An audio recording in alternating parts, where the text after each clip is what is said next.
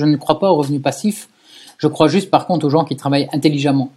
Et ça, ça a été le problème dans mes premières années d'entrepreneur, c'est que j'ai cru, j'ai confondu. Et je suis un élève de Gary Vaynerchuk, moi j'adore ce, ce gars-là, mais quand il te parle de hustle, etc., et de non-stop, je suis tombé dans ce piège de croire qu'il fallait travailler dur pour pouvoir euh, réussir. Et c'est un déclic que j'ai eu il y a deux ans, et maintenant ça, ça, ça, ça vraiment ça guide, ça guide vraiment tous mes choix professionnels et même personnels. C'est comment faire le plus en travaillant le moins possible.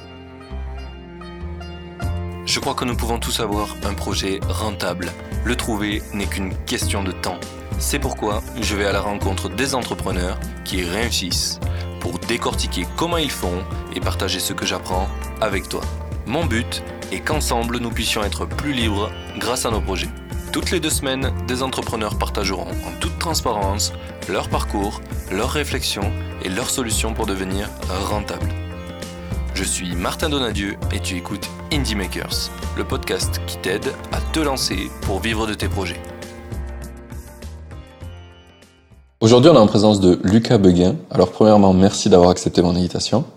Ben, merci de m'avoir invité. Du coup, Lucas, si tu devais résumer ton parcours en deux, trois phrases, comment tu le présenterais? Alors, ben, les, grands points clés, hein, ancien sportif de haut niveau en natation, ce qui a fait derrière que les études, ben, ça n'a jamais été. Donc, je n'ai pas fini mes études. Et puis, depuis dix ans, ben, entrepreneur, non pas par choix, mais par obligation, vu que pas de diplôme, ben, pas de personne qui voulait m'engager. Et donc aujourd'hui, bah, on peut dire que je, je, suis un serial entrepreneur qui est toujours à la recherche de, de nouveaux challenges. Ok, interesting. Euh, quels sont les projets un petit peu que tu as lancés en tant qu'entrepreneur? Parce que là, dans ton résumé, j'ai pas ça. Du coup, j'ai...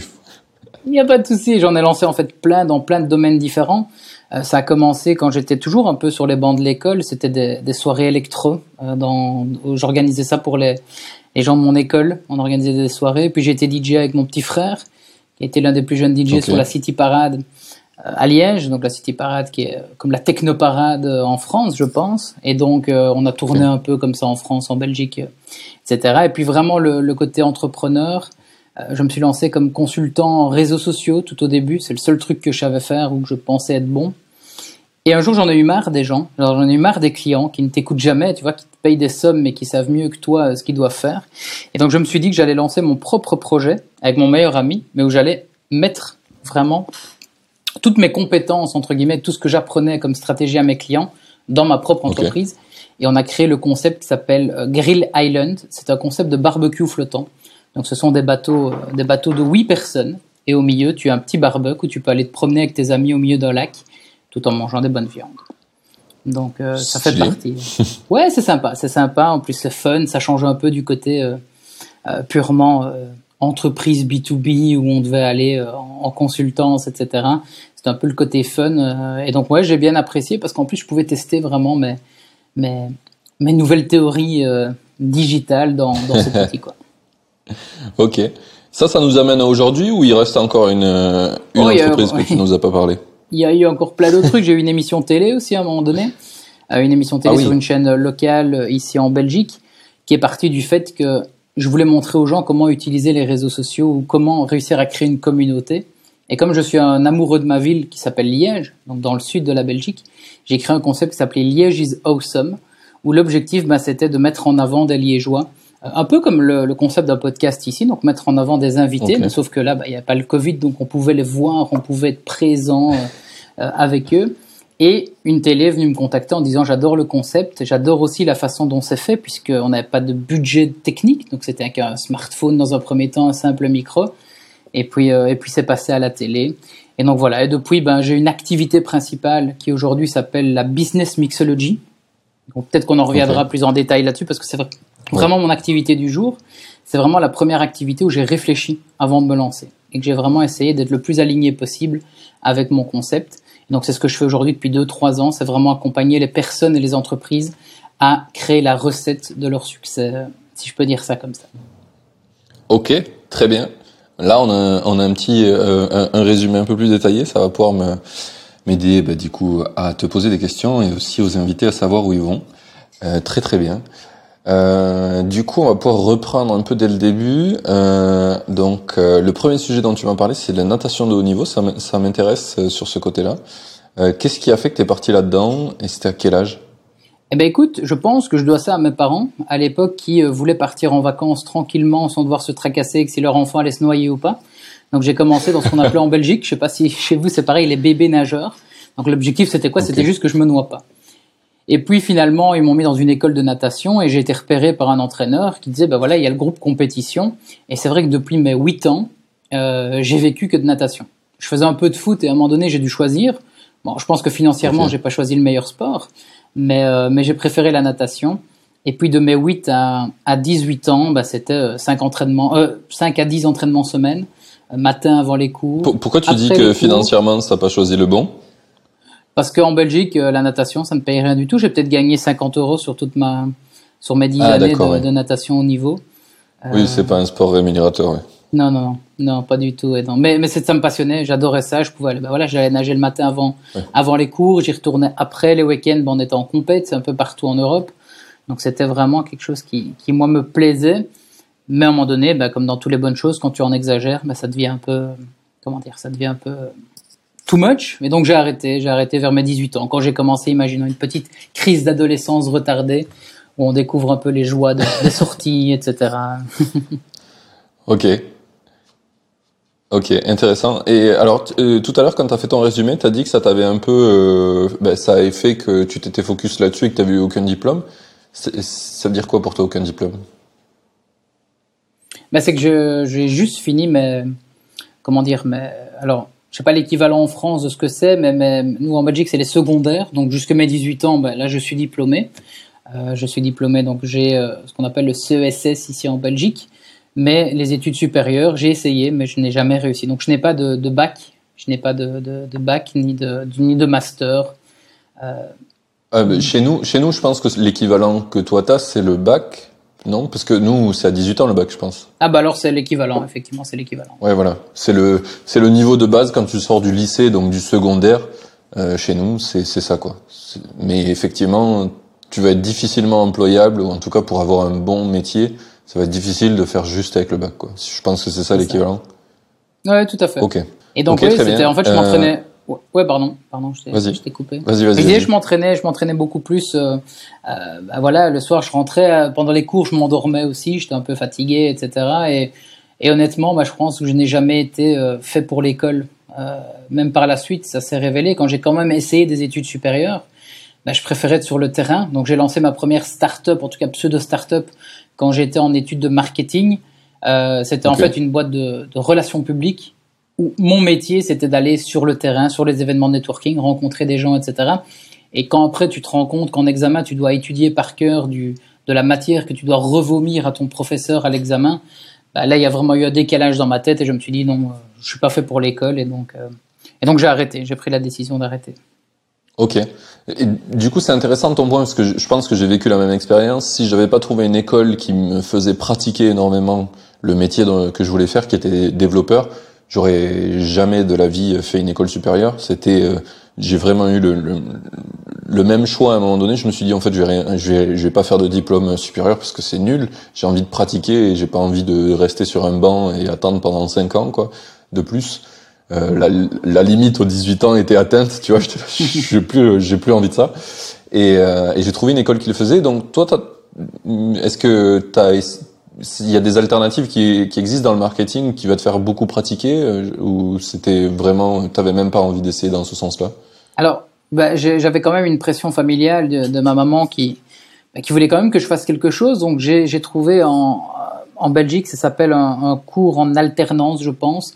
Euh, Donc c'était en fait des cours du soir où j'avais cours de, donc c'était euh, conseiller en marketing, chef d'entreprise, et j'avais deux cours par semaine.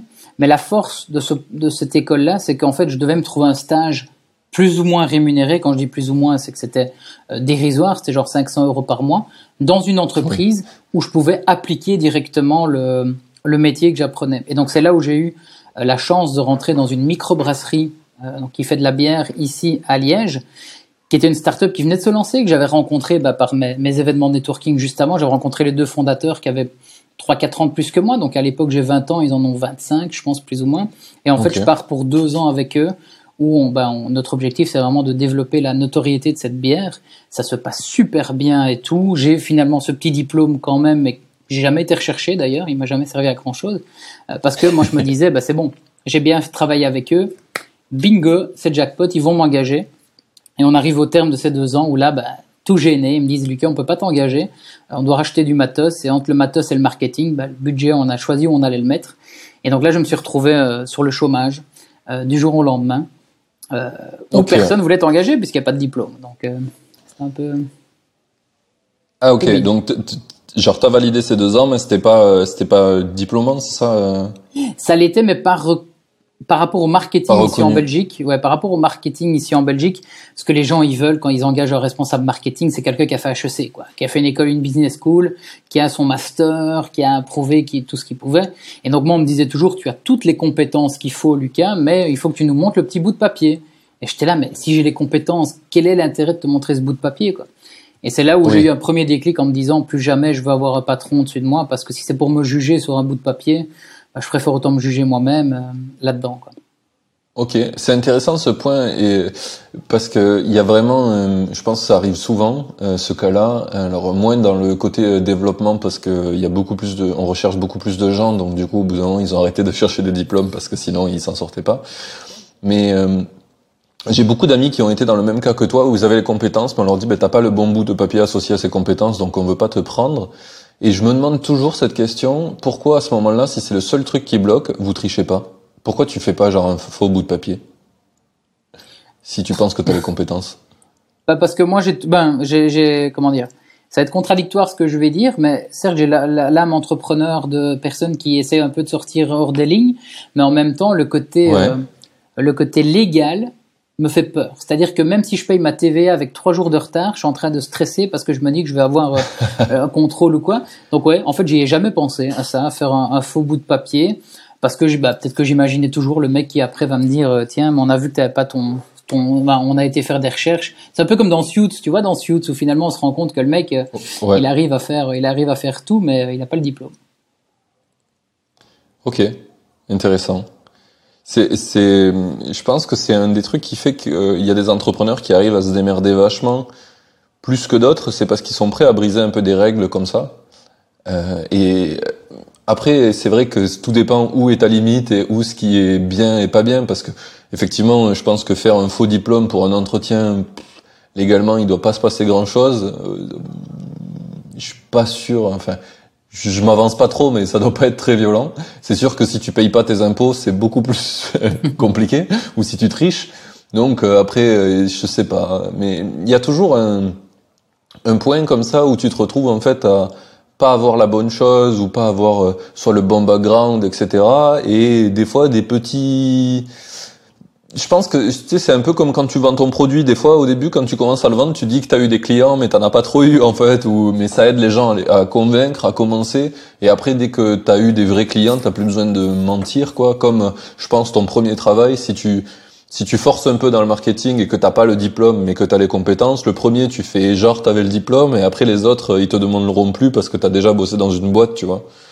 Euh, ouais, je, je, je, vois ce que tu veux dire. Et en fait, je pense qu'il y a deux points par rapport à ça. Il y a le premier, c'est son éthique tout simplement. Chacun a son, à son niveau d'éthique et, je pense qu'il n'y a pas de bonne ou de mauvaise éthique. C'est juste qu'il faut être en raccord avec. C'est-à-dire qu'il faut être ok avec ça. C'est-à-dire que voilà, comme tu dis, il y en a certains qui n'auraient pas de mal de, de faire le, de, de dire peut-être qu'ils ont déjà eu des clients pour le vendre en premier. Moi, ce que je préfère faire dans ce cas-là, alors, c'est le proposer gratuitement à quelqu'un gratuitement, mais en lui faisant comprendre que c'est offert et que ça a une valeur, mais pour pouvoir m'entraîner, pour avoir des, des, comment dire, des, soit des témoignages, soit avoir des retours d'expérience que je peux utiliser comme levier auprès de mes prochains clients en disant bah, regardez j'ai déjà travaillé avec telle ou telle boîte. Bien entendu c'est pas obligé de dire que c'était gratuit euh, ou autre. Mais voilà dans, dans cet effet levier. en fait ouais, je pense que moi j'ai une, une obsession c'est que je suis euh, anti mensonge entre guillemets. Anti mensonge dans le sens même s'il est petit ou quoi j'ai pas envie qu'un jour ça puisse euh, ça puisse se retourner contre moi. Alors peut-être que j'en fais une, une obsession vraiment très extrême mais, euh, mais je préfère dire, euh, tu vois, c'est comme des fois, il y en a qui, qui poussent dans l'autre sens en faisant croire qu'ils ont déjà 500 euh, clients à leur actif, et puis tu te rends compte quand tu travailles avec eux pour la première fois que c'est leur premier client et qu'ils savent rien faire. Et, ouais. et en termes d'image de marque, image de personal branding, etc., de réputation, moi, c'est un point qui me, voilà, sur lequel je, je, fais très attention, quitte à être vraiment honnête et transparent. J'ai pas de mal à dire, bah, j'ai déjà travaillé avec telle ou telle boîte. C'est pas faux, même s'ils ne m'ont pas payé, mais c'est pas faux. J'ai travaillé pour eux, et euh, que, que, voilà. Mais ça, je pense que c'est l'éthique, et je pense que chacun a son éthique à, à mettre, voilà, en, en, en relation avec lui-même, ce qu'il est prêt à accepter. Et tant que vous êtes d'accord avec ça, moi, il y a aucun souci euh, de ce côté-là. Hmm. Oui, je suis plutôt d'accord avec toi. Mais super intéressant qu'on ait parlé de ça. Ça m'a fait penser, euh, tu vois, à la première boîte où j'ai bossé. Euh, j'avais pas encore le diplôme de cette fameuse école qui s'appelle Epitech là.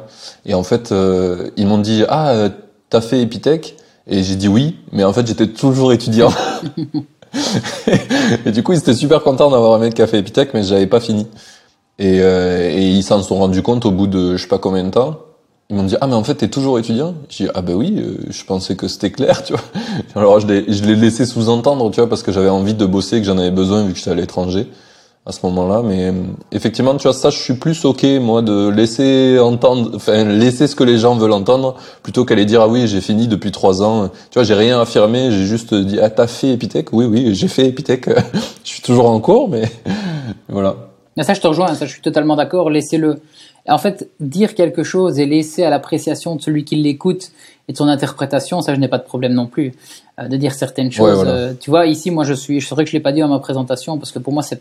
Mais j'ai jamais fait du NIF, mais je suis prof à HEC ici en Belgique. Je, je donne certains cours, mais je suis pas un prof toute l'année. Tu vois, je vais donner un atelier euh, une bah, X temps. Bah, quand on me demande t'es prof à HEC, bah oui, oui, parce que je vais donner cours là-bas, tu vois. Mais mais oui, donc oui, laisser sous-entendre ce que les gens ont envie d'entendre, c'est aussi. Au moins, tu tu mens pas vraiment et tu ne tu ne caches pas vraiment la vérité, quoi. Ok, super intéressant. Je pense que c'est c'est une, une astuce qui qui est vachement euh, appréciable quand tu es entrepreneur. Enfin, je trouve que les gens qui ont des difficultés à entreprendre, c'est parce que euh, tu sais, ils veulent être très très honnêtes et le problème c'est que tu vis dans un monde où pas tout le monde l'est. Si tout le monde était super honnête, ce serait super simple de l'être. Et du coup, au moins te laisser des opportunités que les gens pensent des choses mieux de toi que ce qui est actuellement, ça peut t'aider. Et c'est eux qui le pensent, c'est pas toi qui leur a dit en leur mentant. Et je pense que ça, c'est quelque chose qui peut t'aider en, en, en, étant entrepreneur, même dans ton travail si tu es employé. Euh, parce que je vois souvent des gens tu qui détruisent toute la valeur perçue que les gens ont d'eux parce qu'ils disent non mais j'ai pas fait ça, puis c'était pas tellement bien, etc. Et du coup, bah, tu peux pas obtenir ce que tu veux si tu fais que détruire la valeur perçue que les gens ont de toi, quoi. Ouais, tout à fait. Ok. Euh, eh bien, euh, eh bien, c'était une bonne petite intro sur le premier, euh, le premier de nos sujets. Euh, donc, du coup, tu as bossé dans cette start-up de brasserie. C'était quoi ton sujet? C'était le marketing avec eux? C'est ça, en fait, comme ils étaient, c'était une nouvelle. En fait, l'histoire de cette start-up, c'est qu'ils ont gagné une télé-réalité en Belgique qui s'appelait Starter. Starter, c'est quoi? C'est une émission de. Bah, tu venais avec un projet entrepreneurial et tu avais 60 jours pour le faire vivre. Et donc, eux ont gagné cette première, euh, cette première édition. Et puis, ça a commencé à grandir pour eux, puisque le succès télé bah, leur a permis de commencer à vendre leur bière, etc. Et puis, euh, un jour, bah, moi, je suis venu les trouver en disant, bah, voilà, je, je suis à la recherche d'un genre d'apprentissage. Euh, mais ils savaient déjà la valeur que j'avais, puisqu'il était déjà venu de mes événements de networking que j'organisais quand j'étais toujours à l'école. Donc, il a vu en moi aussi une personne connue sur la région qui pourrait être aussi l'ambassadeur de, de, la bière.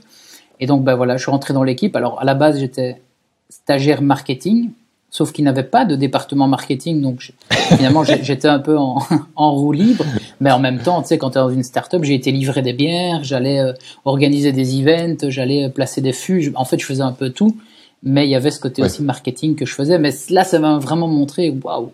Le terrain, en fait, il n'y a rien de mieux, C'est vraiment le truc, euh, c'est là où tu sauras vraiment ce que tu aimes faire et ce que tu n'aimes pas faire, quoi. Ah ben, clairement, c'est un des, avec des amis, c'est le sujet qui revient souvent et je me dis si, pour moi, si on devait changer un truc vraiment important à l'école, ça serait de faire envoyer les, les, les, jeunes sur le terrain, genre une semaine par-ci, une semaine par-là, dans plein de métiers. Ça serait le meilleur moyen de les aider à savoir ce qu'ils veulent faire, quoi. Et mais de le faire euh, beaucoup, pas, euh, je sais pas, je sais pas comment c'est en Belgique, mais chez nous en France, tu fais euh, au lycée, au collège, tu dois faire deux stages, je pense, euh, dans des trucs à l'extérieur. Tu dois faire euh, une fois une semaine au collège et et moins de deux mois. je sais même pas au lycée combien tu dois faire. Deux semaines, je pense. Enfin, trois semaines en tout, quoi. C'est ridicule pour savoir ce que tu veux faire. Je crois que c'est que dans deux entreprises du coup.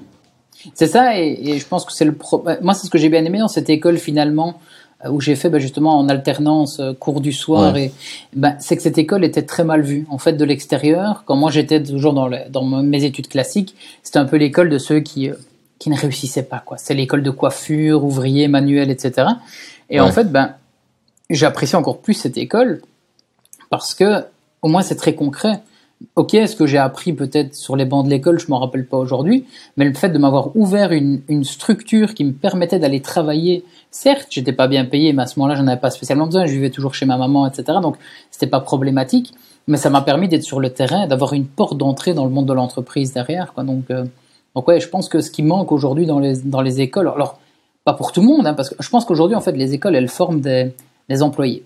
Elles forment des employés, c'est-à-dire que on leur apprend la, standardisation de ce qu'ils doivent être en tant qu'employés, etc. Mais s'il n'y a pas d'école d'entrepreneurs, en fait. Je pense que c'est ça aussi aujourd'hui le, problème, c'est que ceux qui ne sont pas, qui ne réussissent pas dans le modèle classique de l'école sont vus comme des gens qui ont échoué, alors que c'est peut-être l'école qui a échoué, bah, qui les a, qui les a pas, qui les a trahis, tu vois, mais qui, n'a pas cru en eux, qui n'a pas su les mettre à leur juste place. Oui, c'est ça. C'est même pas une. je pense que c'est pas Enfin, on pense facilement que les gens ne sont pas bons euh, à l'école ou etc. Mais en fait, l'école, elle, elle est très centralisée sur un sujet, ce que tu disais tout à l'heure, qui est être un bon employé finalement. Du coup, euh, bah, si t'es si t'as plutôt une âme d'entrepreneur, t'as rien à foutre à l'école. Et du coup, bah oui, effectivement, t'as pas l'air bon. Mais il y a une super phrase euh, pour ça. Alors, je sais plus qui c'est exactement, mais c'est si tu évalues un poisson à grimper à un arbre, toute sa vie, il pensera qu'il est bête, quoi. Parce que effectivement, si, si tu donnes le mauvais mauvais, mauvaise manière d'évaluer pour la personne, bah, ça, ça n'a aucun intérêt quoi pour lui. Yeah, d'office. Je pense que c'est, je suis pas certain. Je pense que c'est Einstein qui, qui, avait dit ça. Oui, c'est, euh, je, je pense aussi, mais j'étais pas sûr. C'est clairement ça, ouais. C'est clairement ça. Et, et bon, après l'école, on pourrait en parler pendant des heures, hein, mais, oui. mais moi, il y a eu toute cette partie où moi, j'aurais adoré qu'on renverse la façon de faire à l'école, c'est-à-dire que la théorie, tu la vois chez toi d'une façon ou d'une autre, et euh, en classe, c'est la partie euh, pratique où on peut t'aider, t'accompagner sur le moment de l'exercice, quoi. Mais, euh, voilà. c'est rigolo, je rêve de la même chose avec le Covid. Je me suis, je me suis vraiment dit qu'ils auraient pu faire ça parce qu'ils ont eu plein de problématiques de gestion. Enfin, en France, je sais pas comment c'était en Belgique, mais ils étaient pas du tout prêts à gérer l'école à distance. Du coup, je me suis dit, le truc le plus logique, c'est de faire ça. C'est de faire que toute la, la théorie, ils la voient eux, et qu'ils fassent que des TP, que des choses accompagnées avec les profs. Comme ça, ça serait plus simple à... Enfin, t'aurais beaucoup moins de logistique à avoir. Et non, ils ont essayé de reproduire le modèle, le modèle qu'il y avait en classe euh, à distance. pareil en Belgique, hein, pareil en Belgique. C'était même moi quand je devais donner des cours, c'est c'est compliqué pour tout le monde. Quoi. Moi, moi, je suis vraiment euh, pas reconnaissant, mais je suis euh, euh, comment dire, impressionné par ces étudiants quand même qui, on a beau dire ce qu'on veut, bah, ils n'ont pas la, ils ont pas de choix, bah, ils ont pas le choix, ils doivent continuer à, apprendre, etc. Et quand j'en vois certains qui doivent passer des heures et des heures en vidéoconférence pour suivre les cours, etc. Bah, chapeau à eux quand même pour ça, quoi. Donc. Hmm. Clairement, je suis très très aligné avec toi. Tu sais, avant de faire cette fameuse école Epitech dans le développement logiciel, je suis allé en médecine pendant deux mois je me suis dit, mais si c'est ça l'école supérieure, jamais de la vie euh, j'irai en école supérieure, tu vois. Il fallait aller 4 heures en cours par jour et fallait réviser 8 heures chez soi la théorie que tu avais vue pendant 4 heures en cours. J'étais là, je fais, tout ça de théorie, 12 heures de, théorie, de théorie par jour, c'est mort pour moi. C'était impossible. Je me suis dit, non, jamais de la vie. J'ai beaucoup de respect pour les gens qui ont fait médecine parce que c'est vraiment... Euh, et on en revient à ce que je te disais tout à l'heure par rapport à l'éthique, c'est un alignement avec soi-même. Il y en a qui sont totalement OK avec ça et ne saurait pas faire autrement. Mais voilà, ici, toi comme moi, à mon avis, on est dans les mêmes profils et, et nous, on préfère bah, faire euh, trois heures de pratique plutôt que, que trois heures de théorie et de supposition pour seulement après pratiquer ensuite. Nous, on préfère directement pratiquer, se planter et puis en tirer des conclusions de la théorie derrière. Ah oui, oui, clairement. Bon après, euh, malheureusement, je pense que c'est difficile de transposer la pratique dans la médecine, puisque tu essayes de sauver la vie des gens. ça va être difficile de d'itérer et apprendre en faisant en faisant des bêtises quoi mais euh, mais ouais clairement euh, je suis plutôt euh, très aligné avec toi euh, du coup, euh, j'aimerais qu'on reparle un peu d'un sujet. Donc, tu as organisé des soirées électro, ça c'était après ou avant le, la, la, la start-up C'était bien avant, c'était bien avant. Donc, ce que j'ai fait avant, c'était tout ce qui était mon DJ, c'était juste après la natation. En ah fait, j'ai trouvé j'ai un peu arrêté la natation pour ça aussi à un moment donné, c'est parce que je commençais à, à découvrir un peu le, le monde des sorties, l'alcool, le monde de la nuit, voilà, etc. Et, euh, et là, j'ai commencé à mixer effectivement avec un ami, juste parce que j'avais une passion pour la musique. Et à l'époque, bon, je sais pas si tu connais un peu, mais il y avait ces, oh, comment est-ce que ça s'appelait encore? C'était pas Ableton, mais c'était une, une, table qui, qui, te faisait tout, et donc tu pouvais aller mixer avec un, juste un ordi, et tu pouvais t'amuser. Ah oui. Euh... Je sais plus, sais plus le nom, mais oui, je et vois voilà, il y a un petit outil comme ça. Et, et en fait, on a commencé, mais alors que je savais pas caler un son, etc. Donc, c'était par pur plaisir. Et puis finalement, ben, par la notoriété qu'on avait un peu dans le centre-ville de Liège, ben, on a commencé à être demandé un peu partout. Et puis c'est comme ça qu'on a pu faire quelques festivals aussi euh, ensuite. Et, euh, et voilà, c'était une passion, mais c'était plus anecdotique qu'autre chose. Quoi. Mais ça, c'était avant la brasserie C, et puis alors la, la, cursus, la bière. Et puis alors la bière, ben, ça m'a fait rentrer dans le monde du travail, et là, je n'ai plus eu le temps pour, pour tout ça. Quoi. Ok. Euh, et du coup, euh, c'est dans le, la startup de la bière que tu as acquis un peu ta, euh, tes compétences sur les réseaux sociaux, je suppose, puisque après, le sujet d'après, c'est le fait que tu es devenu consultant en réseaux sociaux, c'est ça? En, fait, ouais, l'histoire, c'est que, donc, comme je t'ai dit tout à l'heure, ils ne m'engagent pas. Ils m'engagent pas, alors, ils sont très gênés, parce qu'en plus, c'est pas des managers, tu vois, c'est des brasseurs qui adorent faire des bières, donc, les relations avec employés et tout, c'est toujours des sujets très difficiles qu'ils préfèrent éviter, mais là, voilà, on arrivait à la fin, donc ils étaient obligés de l'avoir. Et je me retrouve bah, au chômage, où là, bah, comme je te dis, je, je, fais des entretiens, on me dit Lucas, t'as les compétences, mais t'as pas le diplôme, etc. Je fais ok, euh, ça m'ennuie un peu. Et là, je retombe sur une personne que j'avais rencontrée quatre ans auparavant sur les bancs de l'école. Et pour dire, ça aussi, c'est un point que moi j'adore, c'est le réseau, c'est connaître des gens. C'était un prof, un conférencier qui était venu vous parler de LinkedIn en classe en disant que pour les étudiants, LinkedIn c'était important, etc. Et j'explique toujours cette histoire parce qu'elle me fait rire. D'habitude, à l'école, tu sais, je suis dans le fond de la classe. Avec tous mes potes, on est sortis la veille, on dort un peu pendant le cours, on n'écoute pas vraiment ce, qui, qui se dit. Et là, je sais pas pourquoi, je sors mon ordi et je l'écoute. Et donc, je me crée un compte LinkedIn ce jour-là et je le rajoute.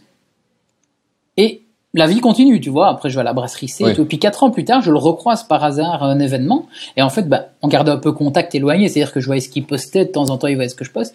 Et il me dit, ah, bah, tiens, Lucas, qu'est-ce que tu deviens, toi? Je dis, bah, écoute, là, je suis, euh, je suis au chômage parce que personne ne veut m'engager, etc. Et là, il me dit, écoute, moi, j'ai vu, vois que tu as une connaissance des réseaux sociaux, tu les maîtrises en tout cas. Euh, moi, j'ai une boîte de formateurs, c'est-à-dire que je place des formateurs dans des lieux pour, ben, moi j'ai les marchés publics et je place les formateurs euh, à ces lieux-là pour donner ben, les formations à ma place. Et en fait, finalement, il me dit, ben, si tu te lances indépendant, je te prends et je, je t'assure, entre guillemets, X clients euh, là pour finir l'année. Quoi. Bah, ni une ni deux, je me suis dit, c'est ça où je continue à espérer qu'on me qu'on m'engage. Et donc, en, c'est en 2016, là, donc il y a maintenant 5 ans, que là je me lance officiellement. Donc tout ce qui était avant, tu vois, c'était un peu pour le fun, il n'y a pas vraiment de, de, de, de hiérarchie, euh, pas de hiérarchie, pardon, mais de légalité derrière. Et là je me lance comme indépendant complet en 2016, où dans un premier temps, bah, je suis formateur. Donc là je donne vraiment des formations très basiques sur comment gérer Facebook, euh, comment gérer euh, LinkedIn, etc.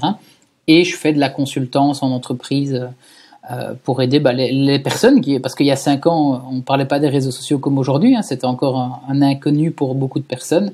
Donc je les ai aidés à créer une stratégie pour être présent, etc. Quoi. Donc j'ai fait ça pendant euh, un an ou deux ensuite. Ok. Et du coup, le, le projet d'après sur le donc c'est Grill Island. C'est ça. Euh, ouais. Ça tu ça tu l'as créé pendant que tu étais consultant ou tu as d'abord arrêté d'être consultant et, et puis En fait, j'ai continué. J'ai continué parce que c'est ce qui me permettait de gagner ma vie. Là, j'étais indépendant, donc j'étais lancé, donc je, voilà, j'avais cette croyance que je ne pouvais pas m'arrêter puisque sinon j'allais me retrouver sans rien.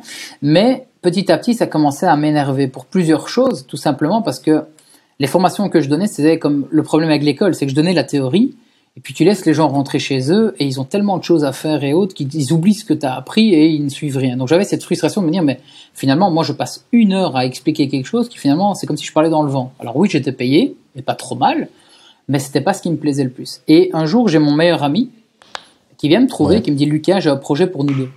Et moi je lui dis écoute je suis occupé, euh, j'ai plein de formations et tout. Puis il me montre une photo et en fait c'est ce barbecue là. Et je dis ok on fait ça. Et en fait en, en six mois en plus de la semaine où j'avais donné mes, formations, etc., on a développé ce concept de barbecue euh, flottant. Donc en fait, on les achetait, on les achetait pardon, à, un fournisseur, mais on a créé toute l'image de marque, donc Grill Island avec son logo, avec son identité. Euh, et en juin 2017, on a lancé officiellement ce concept-là en parallèle à nos activités. Lui, il était courtier en assurance, moi j'étais consultant, mais ça m'a permis de, de, pouvoir montrer aux gens, en fait, les clients, j'ai eu encore plus de clients après parce que je me disais, mais purée, comment vous avez fait pour en six mois faire connaître votre boîte à ce niveau-là? Et en fait, bah, c'était toutes les théories que j'apprenais, entre guillemets, aux gens habituellement, mais là, comme ils venaient la chercher, c'était vraiment eux qui étaient motivés, bah, ça, ça, ça, ça marchait mieux. Quoi. Ok. Et du coup, vous avez eu pas mal d'investissements sur ce, sur ce côté-là quand même à faire. Alors, ça a été un peu le.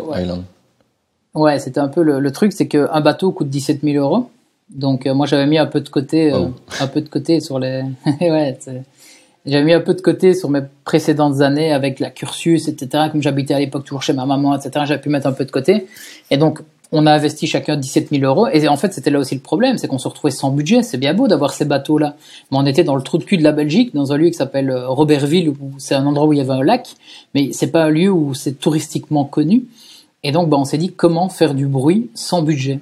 Et là, j'ai repensé à mes années chez Cursus, où on avait réussi, grâce aux réseaux sociaux, à pouvoir faire du bruit. Donc, on a lancé un crowdfunding euh, pour pouvoir, bah, non pas gagner de l'argent, parce qu'on avait déjà investi cet argent, mais pour pouvoir valider le projet plus rapidement.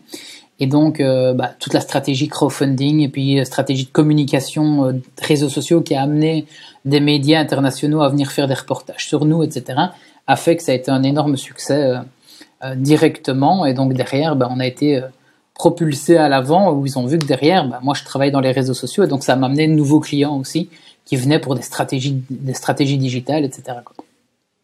Ok, intéressant comme les deux euh, peuvent être peuvent se nourrir mutuellement. C'est un conseil que je, donne souvent à quelqu'un qui veut se lancer. C'est vraiment trouve-toi la passion, et crée quelque chose autour de ça. Fais-le pour toi d'abord, en fait.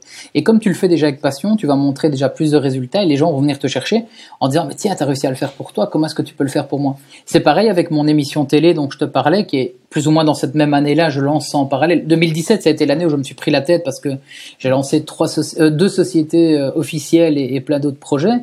Mais, euh, quand je filmais ces vidéos-là, après, j'ai des gens qui venaient me dire, Lucas, est-ce que tu pourrais venir tourner nos vidéos?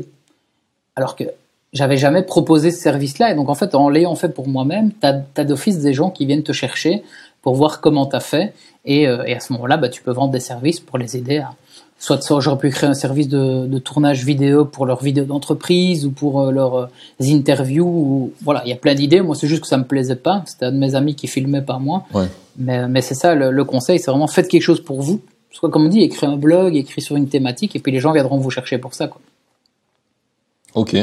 Euh, niveau vidéo, c'était les vidéos que tu avais fait pour le crowdfunding, c'est ça? Non, c'était pour l'émission télé en fait, tu vois, l'émission télé que j'avais ah, oui. lancée. Bah, oui, je sais, il y a, y a, plein de projets, donc même moi, des fois, je me mélange là-dedans. Mais, mais cette année-là, oui, j'avais lancé en même temps donc ce concept où chaque dimanche, il y avait une interview de 5 à 20 minutes qui sortait sur un liégeois, donc euh, une personne qui avait quelque chose à raconter. Et donc euh, ça aussi, ça m'a permis d'avoir de la visibilité auprès d'un plus grand public. Mais derrière, les professionnels, en plus de Grill Island, venaient me chercher en disant, mais écoute, tu fais de la stratégie réseaux sociaux et les vidéos, tu as l'air de bien les gérer, est-ce que tu pourrais le faire pour nous Ok. Ah oui, c'est intéressant ça. Encore une fois, un autre projet qui est connecté et qui te permet d'avancer sur le, truc qui te nourrit finalement.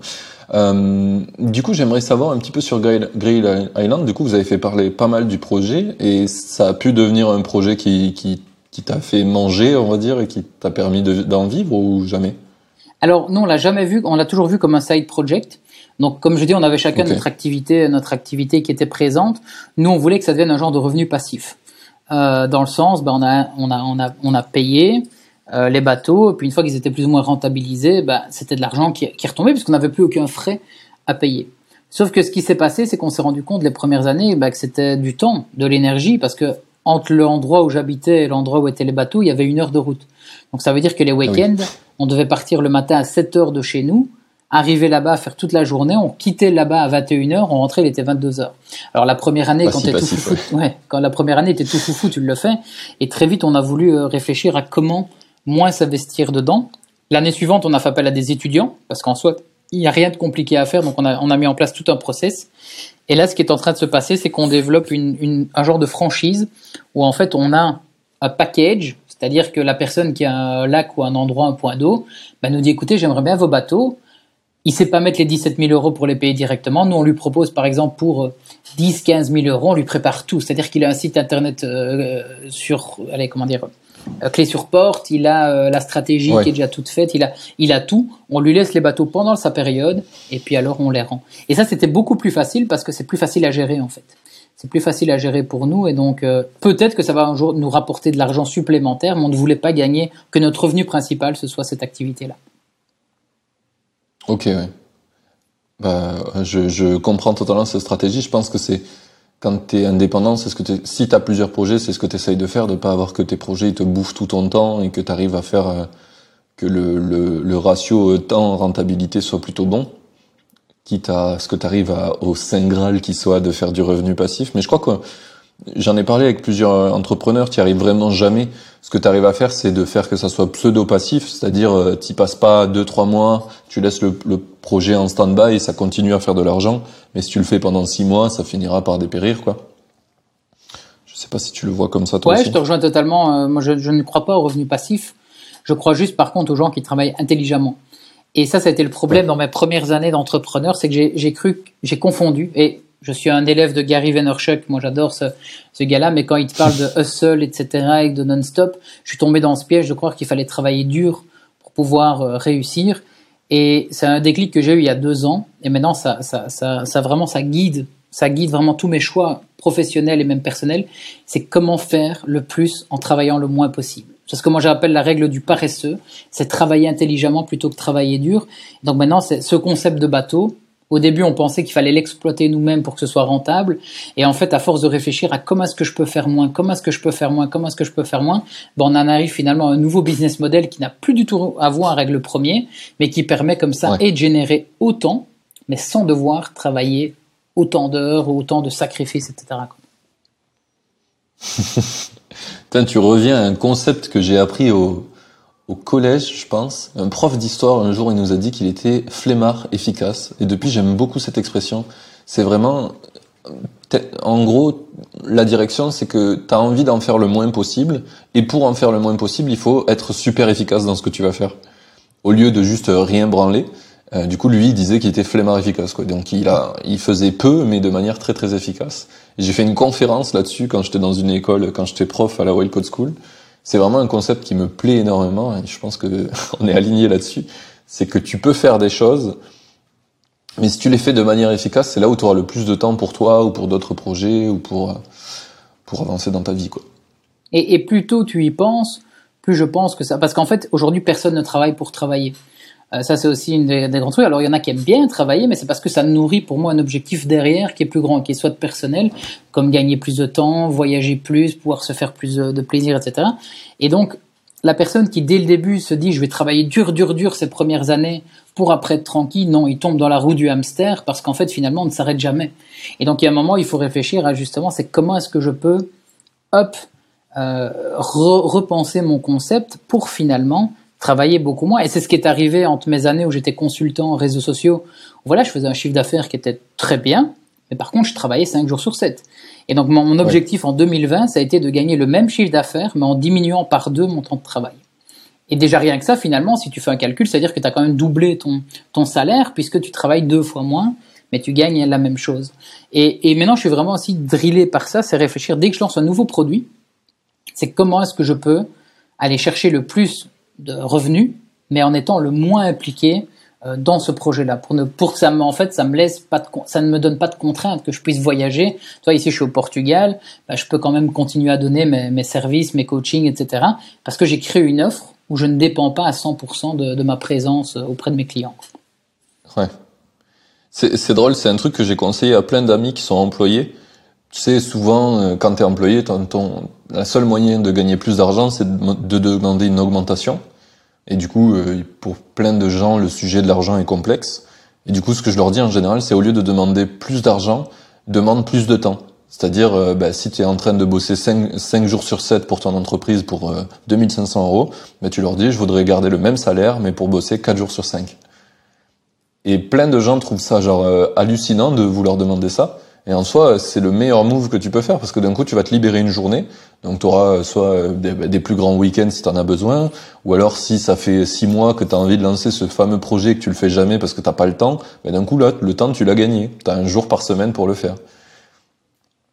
Et ça paraît impossible pour plein de gens, alors que je pense que c'est tout à fait concevable. Et euh, c'est super pour l'entreprise en face, parce que tu vas leur dire, ben, ce temps, je vais le consacrer à des projets perso qui vont me rendre plus compétent euh, le reste de la semaine avec vous. Parce que ben, du coup, je vais gagner des nouvelles compétences qu'on pourra utiliser, ce qui est vrai. Moi, ça m'est arrivé, parce que c'est ce que je faisais. Et puis, tu as plein de... Enfin, je trouve qu'il y a plein de bons outputs pour ça. Et tu, mets, tu, mets, le doigt dessus. Hein. Tu mets le doigt dessus. C'est le, le, problème dans les, les, croyances de beaucoup, c'est le ratio temps de travail euh, revenu quoi.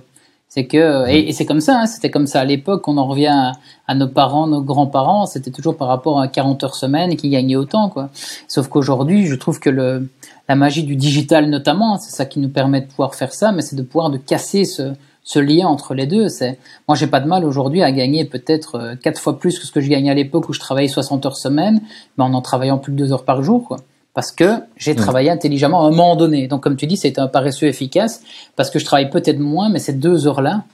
Je me rappelle quand j'étais un semi-employé, tu vois, c'est que j'étais devant mon ordi. Il y a des fois, je me disais mais j'ai rien à faire. Quoi. Et tu dois être là, tu dois prester, et tu dois prester. Tu te dis quel est, quel est le Ouais, ça sert à rien quoi. Mm ça me fait penser une des fois où j'étais employé. Euh, je me suis rendu compte que si je faisais rien pendant la semaine où j'étais employé et que vraiment j'avançais pas, ça a changé rien. ça ne changeait rien. Alors que quand tu es entrepreneur, si tu fais rien pendant une semaine, ça a changé beaucoup de choses. Il peut que tu, tu sois payé une semaine de moins.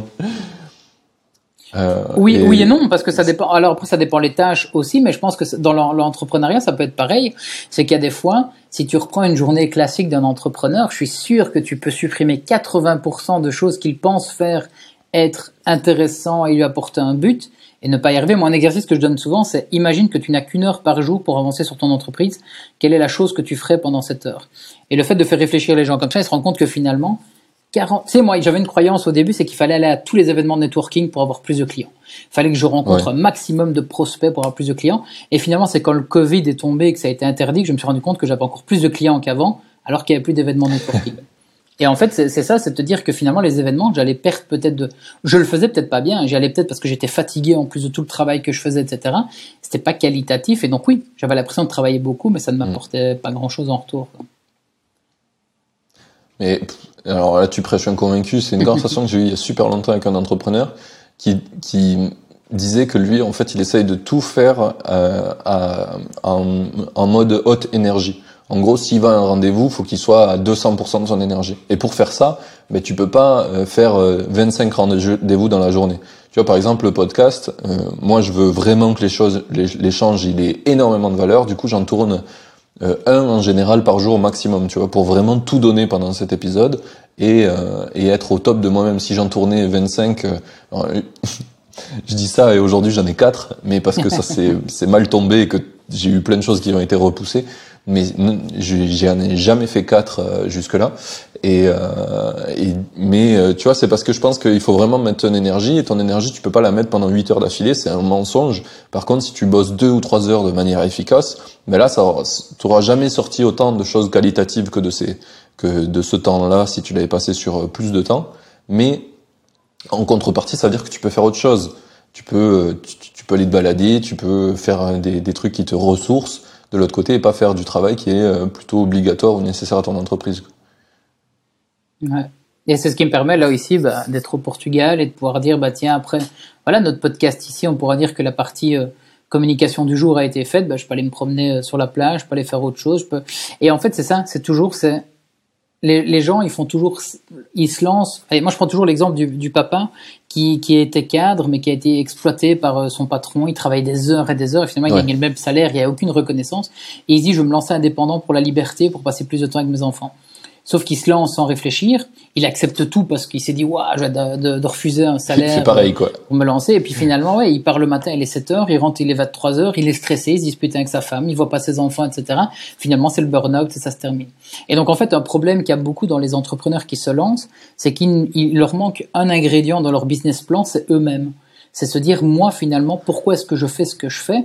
Et en fait en disant moi, moi, moi tu vois c'est j'ai vraiment envie de voyager et de dès que je me sens en fait, euh, comment est-ce que je vais expliquer, enfermé dans une contrainte, ça m'emmerde royalement. Et donc, je réfléchis à comment est-ce que je peux proposer un service qui fait que je ne me sentirai jamais enfermé dans une contrainte.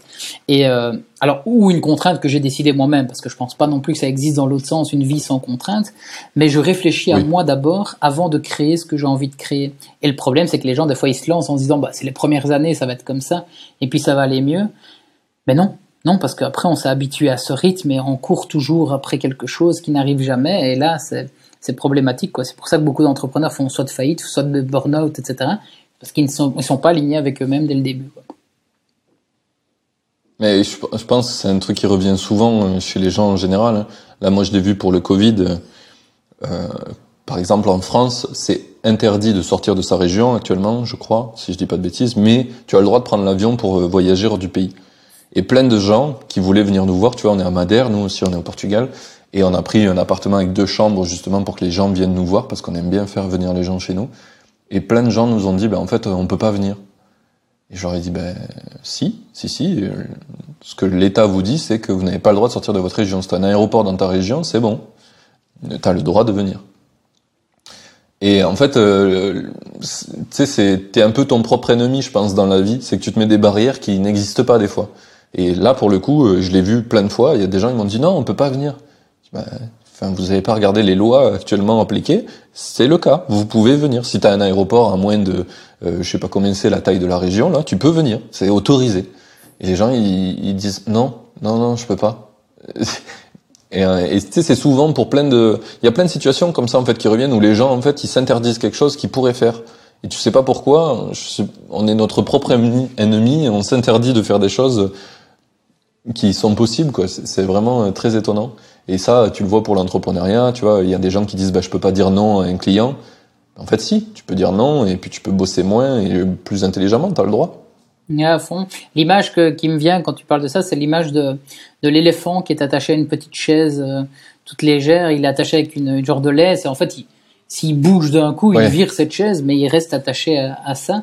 Et oui, non, c'est en fait les gens, et ça j'ai remarqué dans les réseaux sociaux aussi tout au début, c'est que les gens n'arrivent pas sur les réseaux sociaux parce qu'ils sont en attente d'un cadre. Et donc ils attendent d'avoir des, des, des, directions pour pouvoir le faire. Est-ce qu'on peut faire ça? Est-ce qu'on ne peut pas? À un moment donné, tu t'en fous. Il n'y a pas de règles, il n'y a pas de police, il n'y a pas la police des réseaux sociaux. Et donc même pareil, les entrepreneurs, en fait, même quand ils se lancent, ils essayent de rentrer dans un cadre d'entrepreneur en disant, bah, ok, moi je fais du coaching, bah, je dois le vendre euh, voilà 60 euros l'heure et c'est par séance parce que euh, les, les, trois quarts font ça quoi. Je dis bah non. Bah, mm. Pourquoi tu fais ce que tu veux encore une fois? C'est ton pro... c'est ça qui est beau, c'est que la créativité, tu peux créer les offres que tu veux. C'est voilà, c'est et c'est ce qui va faire que tu vas te différencier des autres aussi finalement. Clairement. J'ai eu le même euh, j'ai eu le même point de de différenciation avec le podcast. Euh, donc euh, quand je t'ai invité sur ce podcast, je t'ai vu, je t'ai invité dans le futur, loin dans le futur. Et tous les gens avec qui j'ai discuté qui, qui, faisaient un podcast, donc euh, il y, y en a plein qui sont connus. Il y a Alexis Minikela, il y a Gabriel Gourovitch, il y a celui qui m'aide, Anthony Archer pour le podcast. Et tout le monde m'a dit putain, fais gaffe quand tu fais un podcast, c'est super chiant parce que bah, du coup T'en as un toutes les semaines, alors du coup, ben, t'es tout, tu peux plus t'arrêter. Si tu veux t'arrêter, c'est super dur parce que tu vas avoir plus de gens qui t'écoutent. Donc du coup, quand tu vas refaire, etc. Enfin bref, énormément de barrières mentales. Et je leur dit, mais pourquoi vous tournez pas les épisodes à l'avance? Ils dit ouais, mais après, quand tu fais des épisodes en avance, du coup, ils sont décalés dans le temps. Alors du coup, c'est moins bien, les gens vont le voir, etc. Je dis, mais Enfin, ça, c'est vous qui l'avez dit. Enfin, j'aurais rien à voir.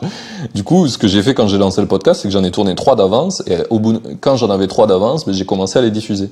Enfin, quand j'ai tourné le quatrième, j'ai commencé à diffuser le premier, quoi.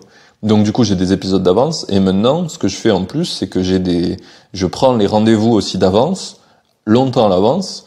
Et, et, du coup, comme ça, en fait, là, jusqu'à juin, ju non, septembre maintenant, j'ai des gens déjà prévus tu vois, avec qui je vais tourner toute la semaine. Donc j'ai plus besoin de m'en occuper, tu vois, c'est un truc qui tourne. Et si j'ai des problèmes que je veux pas tourner, actuellement, j'ai, je sais pas, j'ai 10 épisodes d'avance, je pense. Donc pendant 10, euh, plus de 10 semaines, pendant 20 semaines, je pourrais arrêter de tourner des épisodes et j'en aurais toujours qui sortiraient, tu vois. Et pour plein de gens qui font des podcasts, eh ben en fait le podcast ça devient un truc euh, super énergivore parce qu'en fait ils sont obligés d'y penser, ils sont obligés de trouver les gens, ils sont toujours en flux tendu, ils en ont pas d'avance, donc du coup ça devient un stress. Alors que moi pas du tout, tu vois, tout est cadré d'avance. Je continue à prendre des gens euh, longtemps à l'avance en, en où je leur book un rendez-vous, un meeting tous les vendredis. Et du coup, en fait, c'est pas du tout un, truc stressant. Et par exemple, il y a Anthony euh, Hopkins, il y a pas longtemps, qui a arrêté son podcast parce qu'il a dit que ça le, ça le faisait chier, ça devenait trop, euh, trop, trop prenant et trop stressant et c'est plus ce qu'il voulait. Et moi, tu vois, j'ai pas du tout cette sensation, quoi. Le podcast, c'est un truc qui tourne. Alors effectivement, je pourrais y mettre, euh, enfin, je, pourrais peut-être le faire grossir plus vite ou, tu vois, vouloir aller plus vite, mais j'ai aussi la conviction que en fait, il y a des choses que tu peux pas compresser dans le temps. Tu peux pas les faire aller plus vite que nécessaire, parce que toi, tu dois apprendre aussi. C'est un truc qu'on considère pas quand on est entrepreneur, c'est que le, un des premiers facteurs qui va faire que le projet marche ou quoi, c'est ta capacité à apprendre. Moi, je sais que j'ai besoin d'un peu de temps pour apprendre et pour faire grandir les choses, donc du coup, ben, je me donne le temps, tu vois. Et du coup, ça fait que le projet est peu stressant finalement. Et, et puis aussi se dire. Euh, qu'il faut le faire pour soi et pas pour les autres non plus. Tu vois, dans, dans les commentaires que tu avais au début, c'est que vont penser les gens, euh, ce qu'ils vont arrêter d'écouter. Bah, On s'en fout, tu le fais avant tout pour toi, et si tu le fais pas pour toi, ce sera encore moins bon pour les autres derrière. Donc, ouais, Anthony, euh, Anthony qui est de Liège aussi, hein, c'est un, compatriote euh, belge. je l'ai vu qu'il avait arrêté, et why not En fait, à un moment donné, il a fait ce qu'il avait à faire, il a tourné autour. Voilà, il trouvera sûrement un autre projet. Donc, je pense que ouais, comme tu dis, il y a des barrières mentales, psychologiques euh, que les gens se mettent qui font que, que vont penser les autres, qu'est-ce qui va être dit, etc. Mais tu fais en fait ce que tu veux. Si même une semaine, t'as pas envie de sortir un épisode, bah, tu ne sors pas, personne ne va en mourir, quoi. Hein. C'est du plus que tu apportes aux gens. Et voilà, si après il y en a qui disent, bah, comme il a pas sorti euh, cette semaine, je vais aller voir quelqu'un d'autre, bah, c'est que c'est pas non plus l'auditeur que tu voulais avoir, quoi, s'ils sont pas foutus d'attendre une semaine de plus pour un, autre épisode. Donc ouais, je te rejoins totalement. C'est, je pense que beaucoup ont des problèmes et du stress et de la pression et des burn-out parce qu'ils ils se mettent des barrières tout seuls euh, qui ne sont, qui n'ont pas lieu d'être. Clairement. Bon, on va pouvoir revenir un petit peu sur les sujets qui te concernent. On a fait des belles dérives et c'était vraiment vraiment cool. Euh, donc du coup, on a parlé de, ben, on a on a abordé tous les sujets. Il nous reste euh, mixologie, ton business actuel. Est-ce que tu peux nous en parler? C'est quoi et comment c'est comment t'es arrivé à créer ça? Alors, bah, pour expliquer un peu ce concept-là, je dois revenir sur une, autre entreprise que j'ai lancée en 2017 dont on n'a pas encore parlé. Mais ah en étant consultant en réseaux sociaux, je me suis rendu compte que je pouvais apporter le savoir, mais que les gens, il y a des fois, ils voulaient pas le savoir, ils voulaient qu'on le fasse pour eux. Et au début, bah, j'acceptais quelques missions de committee management. Et puis un jour, j'ai quand même décidé de lancer une agence. Donc j'ai lancé une boîte qui s'appelait In Your Brand en 2017 qui s'occupait de gérer les réseaux sociaux pour les, euh, pour les clients. Donc vraiment, euh, ça passait bah, de la formation à la création juste de contenu à l'offre vraiment haut de gamme qui était on gère vos réseaux sociaux pour vous. Ça a bien fonctionné. Euh, on, avait deux, on a eu deux employés, on était deux associés pour lancer ça, on a eu deux employés.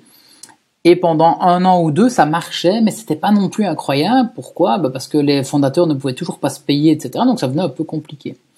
Et en 2019, bah, je regarde mon compte en banque et je me dis, ok, je peux pas continuer comme ça, quoi. Je peux pas continuer à me donner à fond pour une boîte si elle ne me paye pas de l'autre côté.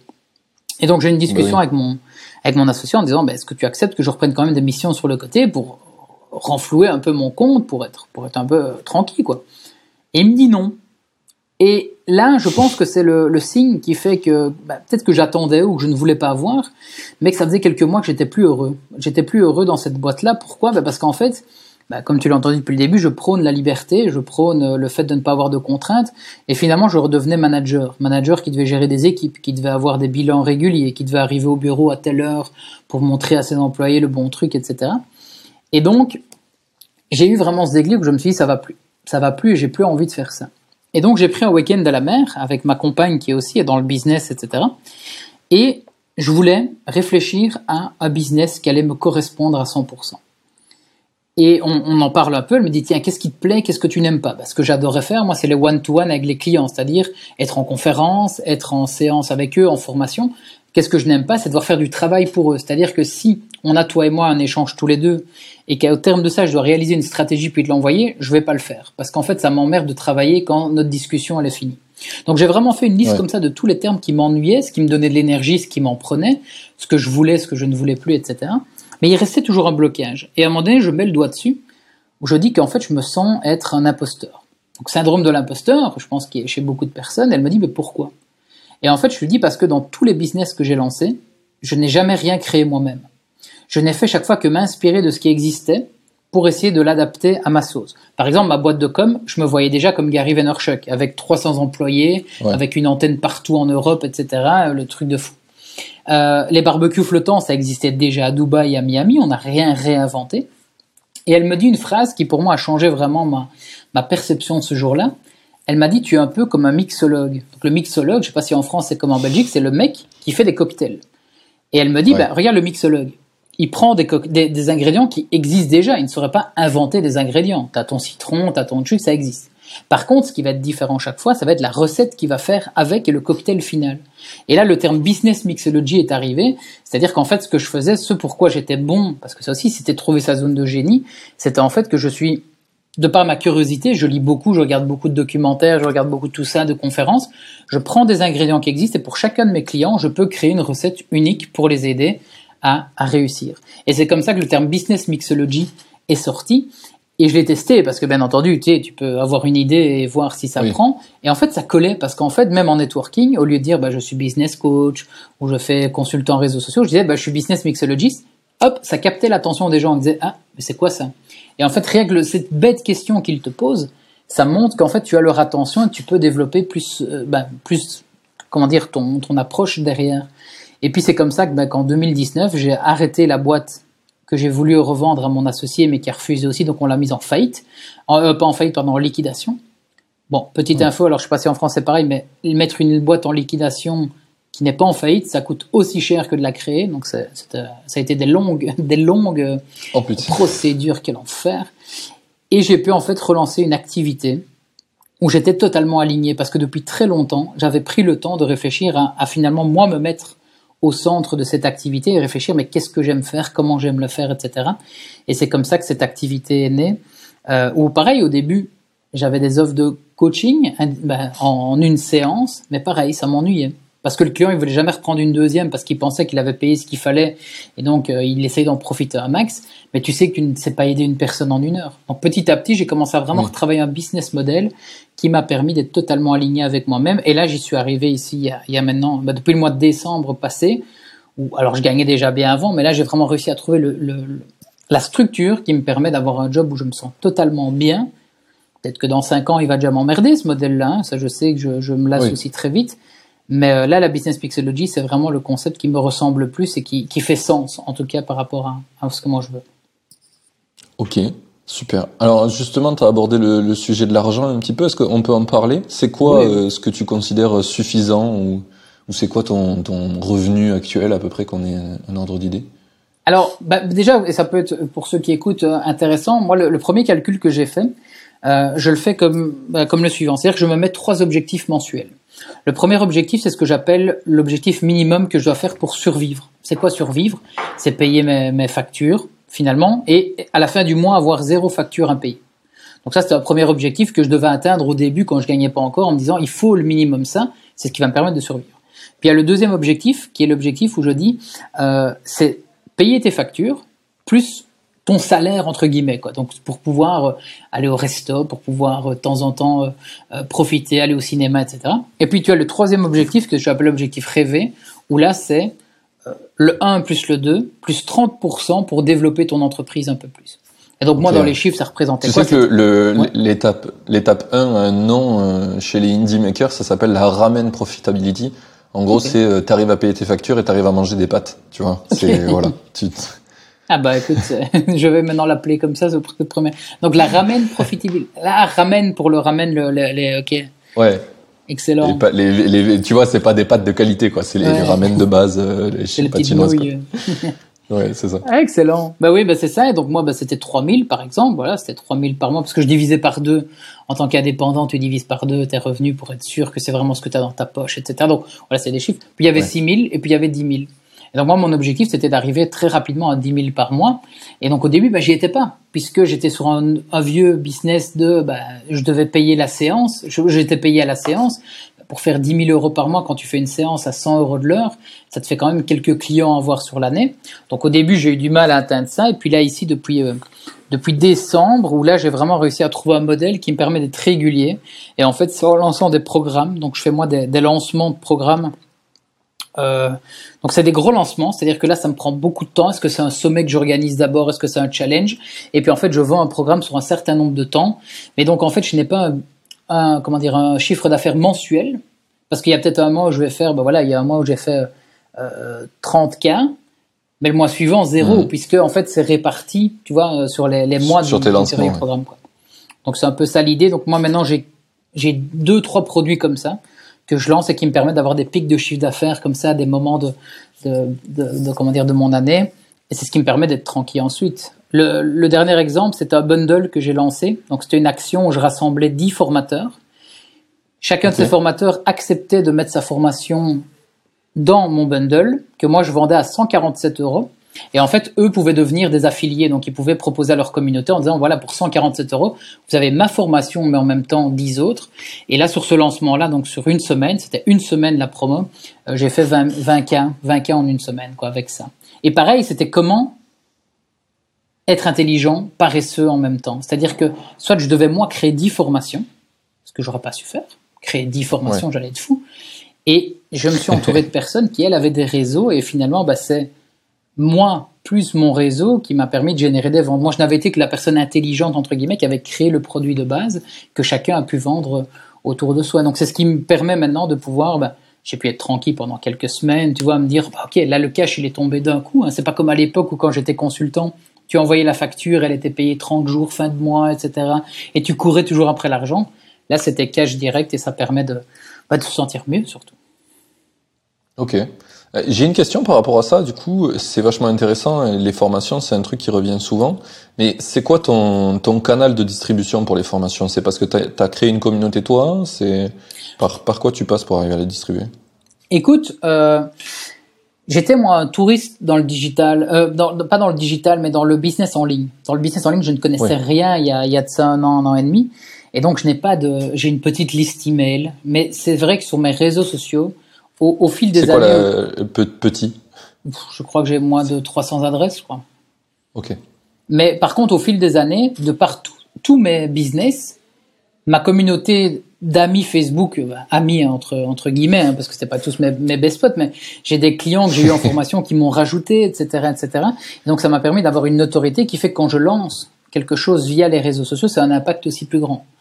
Le deuxième, c'est que je me suis entouré de personnes qui, elles, par contre, avaient déjà cette communauté, ces, ces emails, etc., que j'ai pu bah, utiliser un peu comme levier. Donc, dans les dix personnes que tu verras, bah, qui avaient dans le bundle, dans, dans le pack de formation, bah, il y en avait dedans qui, pareil, n'avaient aucune compétence euh, business en ligne, mais par contre avaient une vraie compétence à apporter pour les gens en termes de, de, de compétences. Et puis il y en a d'autres qui, pour moi, avaient aussi des gros réseaux à qui pouvait partager ça. Et un de mes affiliés, tout seul, a fait un tiers du, chiffre d'affaires comme ça, quoi. Moi, j'ai fait un, tiers de mon chiffre d'affaires grâce à un seul affilié. Donc, c'est comme ça que j'ai un peu, j'ai un peu utilisé ça. Ok. Et c'était quoi un petit peu le modèle que tu avais, que avais créé pour la, pour l'affiliation? Ils avaient 50% des... ventes qui étaient faites via, via eux. Ok, ouais. Ouais, trop cool. Voilà, et il y en a un dedans, tu vois, en fait, ce qui, ce qui était incroyable, c'était que il y en a qui ont été contre. Il y en a qui m'ont dit ah bah non, moi ma formation elle coûte normalement 900 balles, euh, je vais pas aller la mettre dans un truc où si on fait le calcul, 147 divisé en 10, ça fait 14,70 euros. Mais ce qu'ils n'ont pas compris, c'est que c'est un très bon canal d'acquisition puisqu'il y a d'autres personnes qui allaient acheter par, via peut-être ma formation personnelle en disant tiens il y a celle de Lucas j'ai envie d'acheter et qui allaient découvrir aussi d'autres personnes. Et comme c'est un produit digital, il n'a aucun coût en soi. Une fois que tu l'as fait, il est fait, et donc tu peux te permettre. Et donc finalement, il y en a un quand même qui avait une formation à 900 euros qui a joué le jeu. Ben derrière, c'est lui qui a fait le plus de ventes. Donc ça veut dire quoi derrière? Ça veut dire qu'il avait une communauté qui, qui depuis des années hésite à acheter son produit parce qu'il a 900 euros. Ben là, ils ont pu passer le pas et qui sait peut-être que ça va, ils vont peut-être acheter son produit juste après derrière euh, parce qu'ils ont osé sauter le pas. Donc euh, oui, et qui sont, que la qualité a été prouvée. Quoi. Si ton, produit est de qualité, t'en fais un suivant, ben les gens ils sont encore plus convaincus que c'est pour eux. Quoi. Et, c'est un sujet sensible, hein, parce qu'après, tu as tous les, oh, je vais le dire méchamment, mais les vieux cons qui pensent que si c'est pas cher, si c'est une grosse réduction, c'est que ça vaut rien. Oh, comment est-ce qu'on peut se permettre de faire une réduction d'autant si la qualité est bonne? Mais c'est en fait ceux qui n'ont pas encore compris le business en ligne. Parce que le business en ligne, comme tu dis, c'est pas parce que je donne une formation à 5 euros. Moi, c'est de toute façon 5 euros de bénéfice ça ne me coûte rien aujourd'hui de, la donner. Ça a déjà été tourné et rentabilisé. Mais derrière, c'est des gens qui peuvent me découvrir, qui peuvent m'entendre pendant une heure en train de donner la formation et qui vont acheter mon programme derrière. Mais clairement, les, coûts que tu as, c'est quoi? C'est le, coût de l'hébergement de ton site, c'est le, coût d'hébergement de tes vidéos. Enfin, il y a quoi? Il y a 30 euros, 50 euros max. C'est ça. Moi, j'utilisais Podia. Tu sais, Podia. J'ai commencé avec Podia parce que pareil, hein, j'étais pas trop, je connaissais pas trop, donc j'ai pris le moins cher. Podia à 27, allez, c'est 27 euros par mois, je crois, ou 37 peut-être maximum. Et encore parce que dans ma formation, il y avait comment créer une formation en ligne et j'avais un lien affilié vers Podia et donc il y a deux trois personnes qui ont, euh, qui ont comment dire. Euh, qui ont commencé à prendre un abonnement et donc je retouchais des commissions, donc ça me coûtait moins cher. Mais oui, c'est le seul coût que ça me coûte. Quoi. Après, j'ai qu'à créer en trois minutes un bon, un bon, un bon code promo. Ils l'ont et c'est parti. Quoi.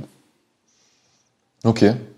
Ouais, c'est super intéressant ce, ce côté-là. Je pense que il y a beaucoup de gens qui, tu sais, tu as la, la, vision à l'ancienne, on va dire, du business qui est quand tu vends un produit physique, ben, s'il coûte 200 balles, tu peux pas faire une réduction de plus de 30% parce qu'au-delà, ça voudrait dire que tu couvres plus tes coûts fixes. Mais en fait, sur Internet, t'as pas de coûts fixes, donc en fait, tu peux faire ce que tu veux au niveau des prix. Et autant être euh, agressif euh, de manière euh, rare, pas tout le temps, pour pouvoir faire venir des gens, ce que tu disais, te découvrir. Et parce que le, le coût est marginal, quoi, la barrière à l'entrée devient marginale. Du coup, ils essayent, ils sont convaincus, ils pourront acheter d'autres choses. Je, il y a un entrepreneur que j'aime beaucoup qui s'appelle Antoine BM, que j'espère viendra dans ce podcast un jour, qui fait ça beaucoup qui fait des bundles, qui fait des prix euh, assez euh, bradés. Et après, derrière, euh, tout, tout au long de l'année, ces prix sont assez hauts quoi, pour ces formations. Et, le, je trouve que c'est un, super truc. Quoi. Je connais, je connais Antoine parce que ben, moi, moi j'ai commencé à prendre ce business-là avec Jean Rivière d'abord que je suivais beaucoup. Puis Jean Rivière est un peu parti en sucette, je trouve malheureusement par rapport à son business. Puis il y a eu Antoine, mais je trouve que leur business model n'est pas encore le, le, plus le plus parfait. Pourquoi? Parce que un, bah, ces campagnes de 70%, euh, de choses comme ça, ça perd aussi de la valeur quand tu le fais tout le temps et constamment. Alors peut-être que ça lui ouais, Là, je trouve qu'il le fait beaucoup aussi. Voilà. Et deuxièmement, je trouve que quand tu ne vises que dans le form, ben, quand tu n'as que comme offre que la formation, le problème c'est qu'à un moment donné tu tournes en rond. Et là, je trouve que c'est ce qu'ils ils ont tous fait, que ce soit Jean ou lui. Et, et je dis, j'adore, hein, je le remercie parce que c'est lui qui m'a lancé un peu dans là-dedans avec sa formation, créer un catalogue de formation en ligne mais c'est qu'aujourd'hui, j'ai l'impression qu'ils recyclent les formations ou qu'ils sont obligés de faire des formations sur des sujets qu'ils critiquaient avant. Tiens, ceci, ça ne marchera jamais, pas besoin de faire de la pub, et puis ils te font une nouvelle formation sur la pub. Et je trouve ça dommage parce que ça fait perdre un peu de crédibilité, alors que si, encore une fois, il est peut-être pas à l'aise avec le coaching, mais s'il avait un programme derrière où il aidait les gens, il pourrait aller chercher un beaucoup plus gros chiffre d'affaires sur le même sujet plutôt que de devoir chaque fois ressortir une nouvelle formation sur un nouveau truc, etc. Euh, et donc effectivement, là, là, le côté 70%, si tu le fais tout le temps et constamment, aux yeux des gens, effectivement, on, se pose la question, ben, au final, si tu peux faire ça toute l'année, c'est-à-dire que tu pourrais le proposer à ce prix-là directement. Quoi. Oui, c'est ça. Au bout d'un moment, la, la, perfection, la perception est inversée. Quoi. C'est ça. C'est intéressant parles de ça parce que je, crois que Antoine BM, il fait du coaching, mais il en, il en fait pas la promo. Parce que je pense que c'est un peu comme toi et moi, il a pas envie de devenir aliéné à son coaching et, de, et du coup plus avoir de temps pour lui vu qu'il a un, modèle qui marche plutôt bien, il fait, euh, il tourne une formation, le lendemain il la vend, il fait 20 000 euros de CA, donc c'est plutôt simple pour lui. Non mais jusque quand En fait c'est ça aussi, c'est la, limite, la limite du business model. Mais oui, je pense que j'ai vu un message passer de lui il y a pas longtemps, il avait accepté de faire euh, de faire euh, trois quatre coachings, etc. Et, et, tant mieux, mais, mais je pense que que, que le problème c'est que ce, ce, ce format-là a une limite à un moment donné, et, et je pense qu'il est très malin pour savoir comment quand ça arrivera vraiment, parce que je pense que s'il y pense pas, c'est qu'aujourd'hui ça lui rapporte encore et tant mieux pour lui. Mais, euh, mais voilà, des fois c'est un peu limité. Euh, ça limite des fois les possibilités, quoi. C'est ça que je veux dire. Ok. Et du coup, c'est quoi un petit peu toi les, les, les prises de position que tu as fait pour, pour, pour justement pas être bloqué par cette limite? Bah, D'abord, j'ai testé. Donc, j'ai testé euh, des premières offres. Donc, la première, c'était ce que j'appelle mon mentorat. Donc, je proposais, en fait, là, c'était quand j'ai débuté, pour avoir une offre haut de gamme, c'était, bah, je pense, je proposais 1500 euros pour trois mois d'accompagnement, à raison de une fois par semaine. Et puis, je me suis rendu compte que faire une fois par semaine avec quelqu'un, ça me, ça me saoulait à la fin. Parce que c'était chaque fois, euh, tu vois, on n'avançait pas spécialement. Ben, on, a, on arrivait à un résultat, et puis à la fin, il fallait combler. Et puis, j'ai transformé ce mentorat-là en programme, où finalement, la théorie, je la donnais en vidéo, et moi, je n'arrivais que pour des coachings individuels, mais il y en avait moins. Comme ça, les gens avaient la théorie et puis je pouvais travailler avec eux pour aller plus loin. Et pareil, c'était pareil, ça, me bloquait. Et là, ici, je vais te créer un tout nouveau produit qui va sortir en juillet, où là, c'est un truc qui, qui correspond totalement à mes valeurs, etc. Ça va être un genre de mastermind, en fait. Ma mastermind plus plus, où je vais mélanger la partie intelligence collective. Donc je vais créer des groupes de 5-10 personnes qui chaque semaine se revoient, peuvent échanger sur leurs problématiques. À ça, je rajoute une partie coaching, que ce soit de groupe ou individuel, et une troisième partie qui est la partie université, où j'ai mis en place toutes les formations que j'avais créées au cours de ces dernières années, je les ai mis à un seul endroit, et les gens bah, peuvent, quand ils le souhaitent, aller regarder l'une ou l'autre formation par rapport à une thématique sur laquelle ils ont besoin. Et en fait, en faisant le calcul, parce que moi j'adore, moi j'adore les chiffres. Depuis que j'ai réussi à me détacher de la valeur de l'argent et que je ne mhm. vois ça comme des chiffres, je m'amuse un peu à faire des, comment dire, des, des, des business plans et des choses comme ça. Et ce genre de concept, si je le fais bien, c'est-à-dire que si j'ai 30 clients, mais avec chaque fois un niveau, ils payent des choses différentes, ça me peut me ramener 150 000 euros par an assurés en travaillant 8 heures par mois. Ouais, c'est pas mal. Alors je dis pas que je vais y arriver direct, je dis pas que je vais tout de suite direct, mais par contre dans ma réflexion c'est vers ça que je veux aller. Et donc oui, 150K c'est pas les demi-millions, c'est pas les millions de Julien Musi, etc. Mais 150K pour travailler 8 heures, 8 heures par mois, on va dire qu'il y a pire comme, comme, comme truc. Et ça me permet aussi, j'ai créé un modèle qui me permet de déléguer aussi certaines parties. Donc, euh, je suis plus pour engager des gens, mais par contre, m'entourer de personnes qui veulent sous-traiter, par exemple, bah, animer un groupe de mastermind, je ne suis plus obligé que ce soit moi, Lucas, qui soit dedans. Ça, je peux le donner à quelqu'un d'autre, etc. Donc là, je suis en train de créer tout un, un écosystème qui va devenir, je pense, mon offre principale qui va être vraiment l'offre globale euh, parce que c'est sur une année, donc c'est par an que je proposerai ça, et qui va me permettre bah, d'aller générer d'aller générer sans devoir trop travailler. Trop bien. C'est super intéressant que tu parles de ça parce que moi aussi j'ai fait du coaching euh, et, j'ai ressenti la même chose. C'est que en fait, d'un, euh, ben déjà, euh, les gens que tu coaches, ils vont pas forcément à la vitesse que toi tu as envie qu'ils aillent. Et du coup, c'était un peu frustrant pour moi. Et puis, il me manquait un côté où, en fait, j'arrivais pas à diffuser ce que je savais sans devoir être là physiquement, quoi. Donc du coup, l'appel avec la personne que je coachais, avec euh, Jean-Philippe, le dernier, c'était super. Mais du coup, je me dis, en dehors de ça, il a pas de, il peut pas consulter plus de choses que je sais sans euh, passer par moi directement. Et je trouvais ça un peu, euh, tu sais, ça faisait goulot d'étranglement, quoi. Je me dis, j'ai plein de choses que je peux lui transmettre, mais en fait, il faut qu'on s'appelle pour ça, quoi. Et du coup, c'est vrai que le côté avoir des vidéos plus le coaching, c'est quelque chose qui, qui résoudrait ce, ce problème et ça me plairait bien cette idée. Ouais, c'est ce que en fait de J'en suis parti donc d'Antoine BM où je suivais son modèle, tu vois, sortir une petite formation.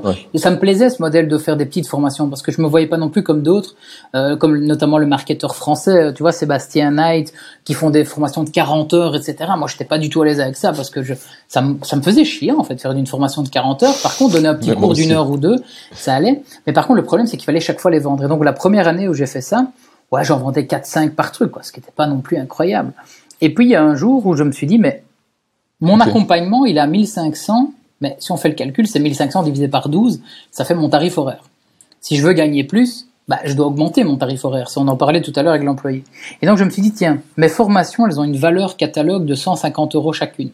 Il y en avait 5, ça fait 750 euros. Bah, si je rajoute ça à mon client, c'est-à-dire qu'en plus des 12 séances, il a accès à mon catalogue de 5 formations, on part déjà de 1500 moins 750, ça veut dire que dans sa tête, mes 12 séances, c'est 750 divisé par 12. Tu vois ce que je veux dire? Donc j'ai hmm. augmenté la valeur perçue. Sauf que ces formations, je n'ai plus besoin de les faire. Et donc finalement, ça a augmenté ma rentabilité, mais sans pour autant que le client dise « Waouh, Lucas, il est à 300 euros l'heure, c'est scandaleux. » quoi. Et donc c'est ça la magie du digital.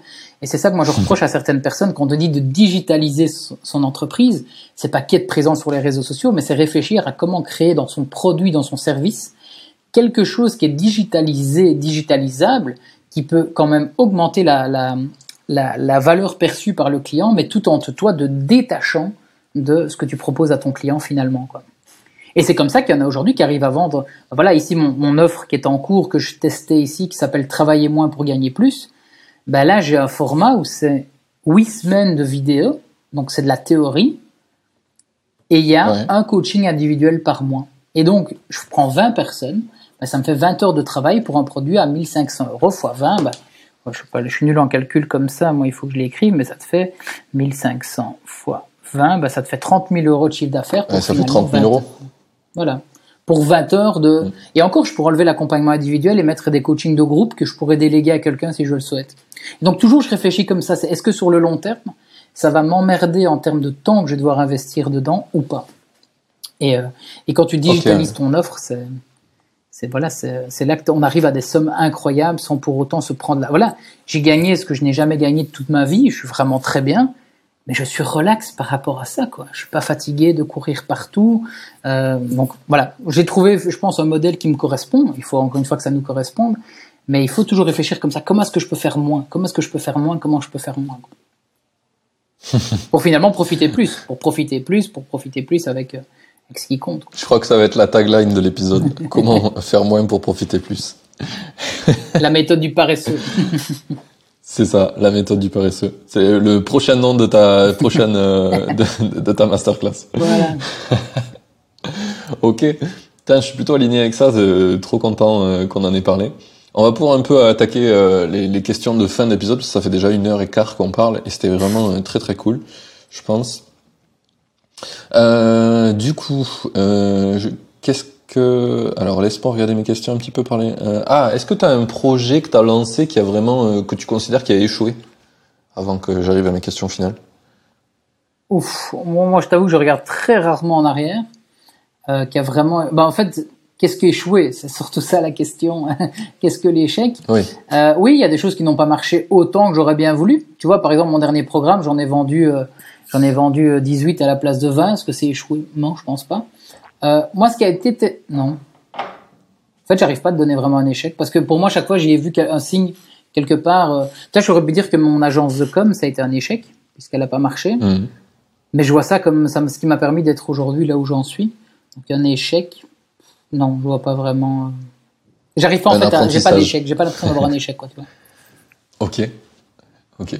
C'est c'est quelque chose qui revient souvent chez les entrepreneurs que j'interviewe, c'est qu'en fait ils, ils voient très peu euh, quelque chose comme un échec. Ils voient souvent ça comme euh, bah, qu'est-ce que j'ai à apprendre là-dedans quoi. J'ai fait qu'est-ce que j'aurais pu faire mieux, tu vois. Ouais, je pense que c'est je pense que c'est moi, moi j'ai le concept d'entrepreneur optimiste et c'est ce que je dis, c'est quelqu'un qui est toujours orienté sur les solutions plutôt que sur les problèmes. Et en fait, quand tu es orienté solution, bah tu tout ce que tu as eu par le passé, certes, on a tous eu des coups hauts, des coups bas, mais on retient de ça le positif que ça nous a permis d'avoir. Quoi. Clairement, clairement aligné avec ça. Mais c'est parfait. Je, je garde cette réponse. Euh, ok, alors ben, question partie 2. C'est quoi ton objectif du coup avec ce projet actuellement? Où tu veux l'amener? J'aimerais bien créer, euh, parce qu'en fait, ce qui me manquait dans les accompagnements que je faisais, c'était vraiment, moi j'ai ce côté connecteur, c'est-à-dire que j'adore l'humain. Euh, dans beaucoup de choses. J'adore rencontrer des gens. Voilà, c'est pour ça que j'accepte ce genre de, de, podcast aussi. C'est parce que bah, je, on se connaissait de LinkedIn. Voilà, on a vu passer les posts l'un l'autre, mais on ne se connaissait pas comme ça. Et moi, j'adore découvrir mmh. des nouvelles personnes. Et donc, là, j'ai envie de créer un produit qui va attirer beaucoup de monde, mais pas pour moi. Parce que finalement, c'est pas moi le centre de cet accompagnement, de ce produit-là, c'est l'intelligence collective. Et donc là, j'aimerais bien l'emmener, bah, avoir un maximum de groupes pour, euh, pour chacun, mais où les gens n'attendent pas de Lucas Beguin. C'est-à-dire que Lucas Beguin est peut-être le raccourci pour leur permettre de rencontrer une autre personne qui va leur donner un déclic. Et, moi, ça m'arrange parce que ça ne met pas toute la pression sur mes épaules non plus. Mais, euh, voilà, donc l'objectif serait de lancer, bah voilà, 30 personnes, ça fait 150 cas, bah pourquoi pas arriver à 300 personnes. Ok, c'est intéressant. Je suis en train de réfléchir à faire une... Parce que depuis le début du, du podcast, je suis dans une communauté qui s'appelle Le Chantier. Euh, c'est une communauté d'entrepreneurs qui essayent de créer ces projets. En fait, il y a beaucoup de, de noise dans cette communauté. Ça parle de tout, des projets, mais ça parle aussi de euh, politique, de crypto. Enfin, c'est facile de dériver. Et du coup, moi, j'aimerais, je suis en train de recréer une communauté indie maker qui focus sur euh, les projets des gens pour vraiment avancer sur tes projets et créer un peu une synergie en commune. C'est intéressant que tu dises euh, que tu as envie de faire ça parce que je trouve que c'est aussi quelque chose qui manque. Il n'y a pas beaucoup de de communautés d'entrepreneurs qui t'aident à mieux entreprendre. Tu vois, mon but, c'est que euh, toutes les semaines sur cette communauté, il y a un bot qui pose des questions. Euh, alors, comment t'as fait pour améliorer ton chiffre d'affaires cette semaine À une personne au hasard, il répond publiquement, et de là, ça va créer des dialogues. Ah, toi, t'as fait ça, moi, j'ai fait ça, j'ai essayé, ça n'a pas marché. Et tu vois, je veux vraiment créer une, une espèce d'entraide euh, sur ce truc-là et de vraiment avoir une que la communauté, ça soit une force, parce que quand tu es entrepreneur, tu es souvent tout seul. Et du coup, ben, quand tu es tout seul, il y a des choses que tu vois pas, que tu fais pas. Par exemple, tu vois, là, tu parlais de, de ce que tu as fait sur le, la masterclass, etc. Et moi, j'ai fait du coaching. Et je me suis dit, tiens, il y a un truc qui manque. Mais comme j'en ai parlé à personne, ben, je savais pas quoi. Et c'est en parlant avec toi, là, que je me suis dit, ah, c'est peut-être une solution et que je pourrais essayer. Ça arrive souvent, hein, quand je fais le podcast, que je me dis, tiens, je vais aussi essayer cette solution. Et ça me fait progresser. Donc, je pense que c'est vraiment quelque chose qu'il faudrait arriver à généraliser dans une communauté. Je sais pas comment tu le voyais, toi, ce, ce côté-là. Oui, c'est totalement ça. En fait, je, en fait, j'avais, avec mon dernier programme, j'ai mis un bonus d'un accès à un mastermind pendant trois mois pour justement le tester.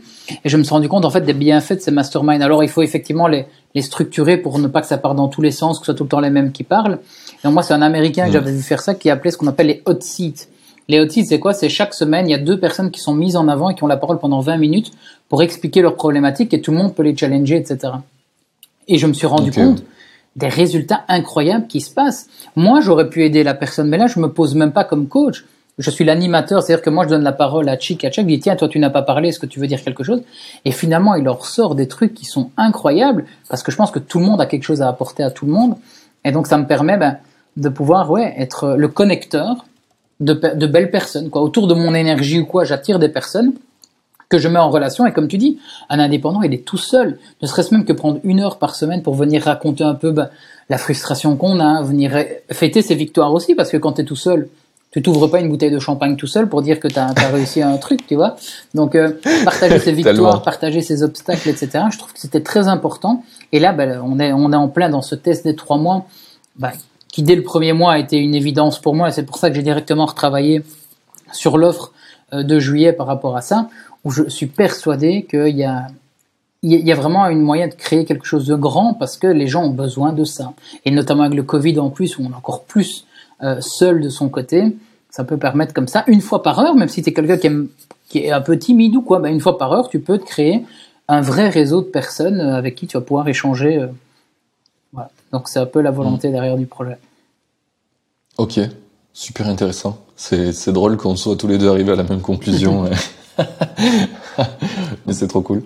Je suis plutôt content euh, de, de pas être le seul parce que je pense qu'il y a beaucoup de gens à aider et que on sera pas trop de deux ou de dix même ou de. ah non, c'est sûr, c'est sûr, il y a moyen. Euh. Ah non. Ok. Euh, du coup, est-ce que tu as d'autres projets futurs? Je pense qu'on en a déjà parlé, mais peut-être tu en as un autre sous le, sous le manteau encore dont tu ne nous as pas parlé. Ouais, je suis en train de créer avec un, un ami que j'ai rencontré bah, pendant le confinement. Lui, il était au Mexique et c'était un liégeois, donc il habitait à genre 10 km de chez moi, on s'était jamais vu. Et via le confinement, il est au Mexique, euh, d'un ami à un ami, on nous met en contact. Et on a créé un concept qui s'appelle client à la demande, où en fait, euh, j'ai remarqué qu'il y avait, notamment à cause du Covid, beaucoup de personnes qui voulaient aller vers les business en ligne. Et donc, on a créé vraiment tout un système, une méthode qui permet aux gens aujourd'hui de pouvoir euh, créer un écosystème automatisé pour générer des clients. Alors, c'est pas des, des, hacks ou des choses comme ça, mais c'est créer dans, dans l'échelle de valeur des offres une structure qui permet qu'un client arrive pour un moindre prix et puis puisse rester dans un écosystème où les objectifs c'est quoi? C'est soit qu'il achète ton offre haut de gamme à la fin, soit alors qu'il achète ce qu'on appelle nous des petits produits. On appelait ça la méthode 60-40 parce que pour moi 60% de ton chiffre d'affaires il doit être fait d'une offre haut de gamme et 40% de ton chiffre d'affaires, il doit venir de méthodes petits produits. Parce que tout le monde ne va pas acheter ton offre haut de gamme. Et ce que j'ai remarqué, c'est que certains perdaient des clients quand ils n'arrivaient pas à vendre leur offre haut de gamme. Ah, vous êtes trop cher, bah écoute, j'ai rien d'autre à te proposer, merci, au revoir. Donc on a réfléchi vraiment, c'est un mélange de plusieurs systèmes, de plusieurs personnes. Tu as notamment du, euh, du Scott Oldford avec, sa, avec une de ses méthodes, as du Julien Musi. On a vraiment été regarder tout, tout ce qui limitait finalement chez toutes ces personnes-là. Et on en est à une méthode ici qui est qu'on est en train de, de développer et on est en train de lancer. Quoi. Donc, euh, ouais, il y a, y a des challenges. Bah, d'ici que le podcast sorte, peut-être que ça sera sorti, on le mettra dans la description de l'épisode. Ça sera pour quand, à ton avis, le, podcast? Euh, Là, je crois que j'en ai une dizaine d'avance, donc d'ici euh, ouais, d'ici 20 semaines. quoi. Eh ben, challenge, challenge accepted. Allez, parfait. Trop bien. Euh, bah, je crois qu'on a fait le tour de toutes mes questions. On va pouvoir passer à mes questions finales. Euh, Est-ce que tu aurais aimé qu'on te dise quelque chose avant que tu te lances euh, Avant que je me lance, qu'est-ce qu'on aurait pu me dire Qu'il faut être certain dans la certitude, je crois. Que peu importe ce que tu vas faire, euh, il faut être flexible aussi, tu vois. C'est que la décision que tu vas prendre ici, même si tu as réfléchi, il faut accepter qu'elle ne va pas se passer comme prévu. Et aujourd'hui, je trouve que que ce soit dans dans d'autres programmes de coach ou des choses autres, on te donne absolument la la façon de faire. Et si tu fais pas comme ça, ça ne va pas. Moi, justement, je pense qu'on doit apprendre le fait de dire voilà des éléments, mais c'est à toi d'être autonome pour pouvoir les utiliser et en faire euh, ta façon ta façon des choses parce que une, une méthode ne marchera pas avec tout le monde quoi. Donc euh, donc ouais c'est plutôt ça. C'est de me dire sois à l'aise avec toi-même et trouve ta façon de faire. Et donc sois certain dans la certitude. Ok. Super. J'aime bien.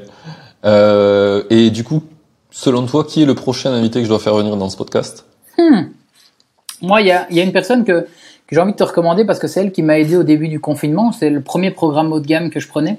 Il s'appelle Lingen. Je sais pas si tu vois Lingen euh, euh, c'est alors son nom de famille, je, s'il nous écoute, je suis désolé parce que je vais le tuer, mais c'est H-S-I-A, donc c'est H-S-I-A, Lingen, euh, L-I-N-G-E-N, et c'est en fait un, un coach qui, qui, accompagne lui les, les coachs.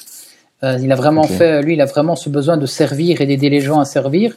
Et c'est lui le premier qui a un peu cassé quelques barrières psychologiques que j'avais sur certaines choses. Et donc, euh, donc ouais, je pense que tu, tu passerais vraiment un très bon moment avec lui aussi. Euh, euh par rapport à ton podcast. Ok, trop cool, ben, je l'ai noté. Et, euh, je pense que c'est un sujet qui revient beaucoup et j'ai vu il y a pas longtemps, il y a quelqu'un qui disait si tu veux faire si tu veux être un bon entrepreneur, il faut te faire coacher, c'est les étapes essentielles. Est-ce que tu penses que c'est quelque chose qui est qui fait partie de, d'être un bon entrepreneur, de, de, prendre forcément du coaching? Écoute, je c'est le lien, on l'a pas du tout fait, mais j'ai fait du sport de haut niveau même quand je savais nager, mmh. même quand je faisais des scores, j'avais besoin d'un coach. Parce qu'un coach, c'est pas juste quelqu'un qui t'apprend les bases. Le coach, c'est celui qui va t'aider aussi à aller travailler sur les petits détails, les petits points. Et finalement, moi, je pense qu'aujourd'hui, même si des sportifs de haut niveau ont des coachs, c'est qu'il y a une raison. Donc, je sais que le, le terme de coaching est, un peu, est un peu mal utilisé parce qu'il y en a qui le font mal aussi et qui, mais je pense que avoir une personne, tu l'appelles comme tu veux, mais qui te permet de sortir la tête du guidon et de pouvoir aller te mettre des fois le nez un peu dans ton caca et te rendre compte qu'à certains endroits ça n'allait pas ou euh, tu peux améliorer certains petits points, ça change beaucoup de choses. Donc, que ce soit un coach, que ce soit un mentor, que ce soit un groupement d'amis professionnels ou des choses comme ça, vous devez vous entourer de personnes qui vont de temps en temps vous aider à pouvoir sortir la tête du guidon et pouvoir analyser de manière euh, accompagnée vos, euh, vos, réalisations, vos résultats, vos, vos points, de, vos KPI, etc pour pouvoir aller justement améliorer ça. Donc oui, moi je recommande vivement de... de allez, c'est la bête phrase, la seule on va vite, ensemble on va plus loin. C'est con, mais c'est vrai. Et c'est pour ça que je veux lancer ce nouveau programme avec le côté mastermind dedans aussi. C'est pour non, il n'y a pas que Lucas qui vient en coaching et qui vous aide à y voir plus clair. Il y a d'autres personnes qui ne se prétendent même pas être coach elles-mêmes, mais qui par leur expérience qu'elles vont partager, etc., vont vous aider à y voir plus clair derrière. Tu regardes ici, c'est tout con, mais la discussion qu'on vient d'avoir, tu as dit tout à l'heure qu'il y avait un truc qui, qui, qui te chipotait ou que tu ne voyais pas trop, euh, ne voyais pas trop. Et puis là, le fait de discuter, ça a permis d'ouvrir peut-être une nouvelle voie, une nouvelle opportunité dans, dans ta réflexion. Bah, rien que ça, j'invite les gens à, à, parler à d'autres personnes, à échanger, à parler de leurs projets, et ça va, ça va les aider, je pense. Clairement. Bah, je, je, suis plutôt clairement convaincu. Puis il y a un truc qu'on, je sais pas pourquoi, quand on parle de coaching, effectivement, ça a une, ça a souvent une mauvaise euh, une mauvaise presse, on va dire. Mais enfin, je pense que tu peux en parler toi dans le sport, mais je suis sûr que tu as eu des coachs qui étaient pas top à des moments. Ça, c'est normal. C'est pas la bonne personne pour toi. Euh, enfin, il y a plein de choses qui sont inhérentes. Le coaching, ça marche pas toujours. Oui, c'est. Je pense que c'est c'est encore une fois. Je sais pas. Demain, il y a un nouveau boulanger qui sort. On va lui dire tiens encore un boulanger. Donc, je pense qu'il y a aussi un côté parce que le, le coaching, il y a aussi une partie développement personnel que beaucoup de personnes ne sont pas prêts non plus à à ouvrir par rapport à ça. Y a l'ego, peut-être des personnes qui disent ben moi j'ai pas besoin d'être accompagné, on peut réussir tout seul, hein, on n'a jamais eu besoin. Mais je pense que oui, tu peux réussir tout seul, mais tu réussiras beaucoup moins vite que si tu es accompagné d'une personne.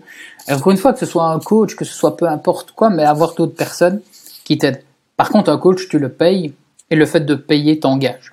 Voilà, le nombre de fois j'ai donné des conseils totalement gratuits à des potes j'aurais pu les facturer 2000 euros, je peux leur dire que les résultats n'auraient pas été les mêmes. Parce que le fait de les, que eux les payent, ils s'engagent aussi à essayer d'atteindre des résultats. Donc, euh, donc voilà, c'est aussi peut-être un engagement qu'il peut y avoir quand on est, quand on est qu'un coach, c'est s'engager aussi à, avoir des résultats.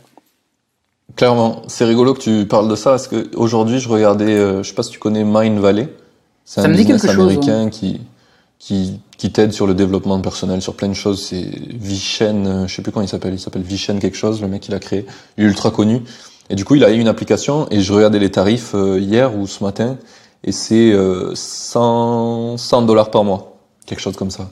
Et du coup je me suis dit putain 100 dollars par mois ça fait ça fait super cher, surtout pour un abonnement que tu gardes quoi je me suis dit en vrai, c'est un super bon tarif pour que tu deviennes, euh, pour, pour que tu t'y mettes quoi. Tu peux pas mettre 100 balles par, 100 dollars par mois et le laisser dans un coin comme toutes les applications que tu as téléchargées et que t'as rien fait avec quoi. Sinon, ou alors t'as vraiment de l'argent jeté par les fenêtres. Ouais, tout à fait. Mais euh, mais ouais, c'est, je pense que c'est quelque chose que beaucoup de gens ont pas le, ils se disent c'est cher, mais il faut se dire est-ce que ce prix, si t'es pas prêt à le mettre, c'est peut-être que t'es vraiment pas prêt à mettre cette énergie non plus là-dedans. Donc du coup, la question qu'il faut se poser, c'est est-ce que tu es vraiment prêt à changer en fait?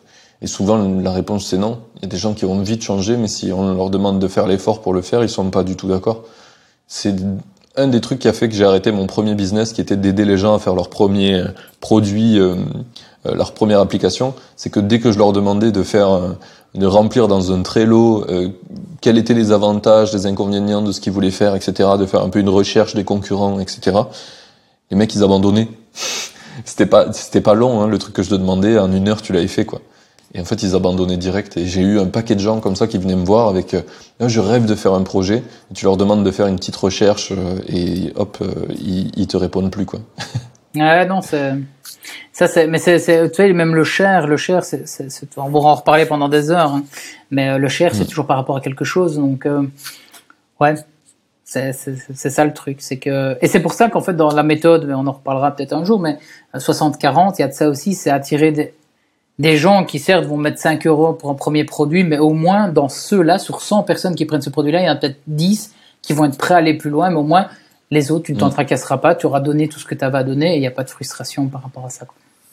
Oui, et eux, c'est juste ce qu'ils avaient besoin pour le moment. Je pense qu'il y a une vraie valeur dans le process aussi de pour les gens qui achètent quelque chose et qui le font pas, ben, je pense que c'est au premier point, si tu regardes direct, ça veut dire que c'est ils font juste rien, mais ça veut aussi dire qu'ils essayent et que pour le moment ils n'ont pas trouvé ce qui leur allait et tant qu'ils essayent, je pense que c'est une bonne chose. Après, au bout d'un moment, ils trouveront le bon, euh, la bonne chose qui leur va, et ils s'y mettront vraiment, ou peut-être ils arrêteront d'essayer. Mais, mais c'est, un pas dans la recherche, quoi. Il faut pas être frustré des gens qui font pas tes formations, par exemple. Je sais que c'était un problème de, des gens qui vendent des formations. J'avais parlé avec eux sur ce sujet-là. Mais c'est comme ça aussi que certains font leur business model aussi. Hein. Euh, c'est, il y a à un moment donné, tu as le FOMO de le FOMO de ne pas acheter la formation qui va peut-être t'aider. Et combien de personnes ont 50 formations en attente qu'ils ont achetées et qui n'ont jamais suivi quoi. Par contre, tu achètes une formation euh, 1000 euros, 1500, tu te dis quand même, ah, j'ai peut-être pas le laisser tomber de côté. Quoi. Donc, donc ouais, moi je te rejoins. Oui, c'est ça. C'est ça, clairement ça. Bon, et eh bien du coup on a fini. Euh, la dernière question pour toi, c'est où c'est qu'on envoie les gens qui veulent te suivre, les makers? Yes, ben moi j'ai créé un groupe, euh, je suis très très actif dedans, qui s'appelle le Cercle des entrepreneurs optimistes. Euh, et donc ils peuvent me retrouver dans ce groupe-là. C'est là où je réponds aux questions, c'est là où où j'annonce bah, les produits quand il y en a, quand il y a des lancements, etc. Donc ici, ben j'organise un sommet au mois de juin. C'est sur Facebook? Ouais, sur Facebook, ouais. Je vais relancer bientôt un sommet, donc euh, le sommet des entrepreneurs optimistes. Et donc il va y avoir de, de l'action dedans. Donc s'il y en a qui ah ben non, si, si effectivement on est dans dix semaines, euh, le, le, le, sommet sera passé. Donc le sommet est passé, vous allez voir, revenez dans le groupe, ce sera chouette. il y en aura un autre qui arrive. Voilà, il y aura un autre. J'en fais deux par an des sommets. Donc euh, il y en aura un autre au mois de décembre, de toute façon. Mais ce groupe-là, c'est vraiment le lieu où, si on veut me contacter, poser des questions, quoi, en savoir plus sur ce que je peux proposer, c'est là le plus simple pour m'avoir et pouvoir échanger. Ok, trop bien. Eh bien, merci beaucoup. J'ai passé un super moment avec ben toi. C'était un épisode trop trop cool. J'espère que ça aura plu aux invités. Si ça leur a plu, je les invite et je t'invite en tant qu'auditeur à envoyer un petit message à Lucas, euh, que ce soit sur LinkedIn ou que tu rejoignes son groupe et que tu lui dises que tu es venu grâce au podcast. Ça serait trop cool. Ça fait toujours plaisir de voir qu'on fait pas ça pour rien euh, et que voilà que ça a servi à quelque chose. Euh, je te souhaite une bonne journée à Lucas et à toi, auditeur, et on se retrouve dans deux semaines pour le prochain. Salut. À bientôt. Merci pour l'invite.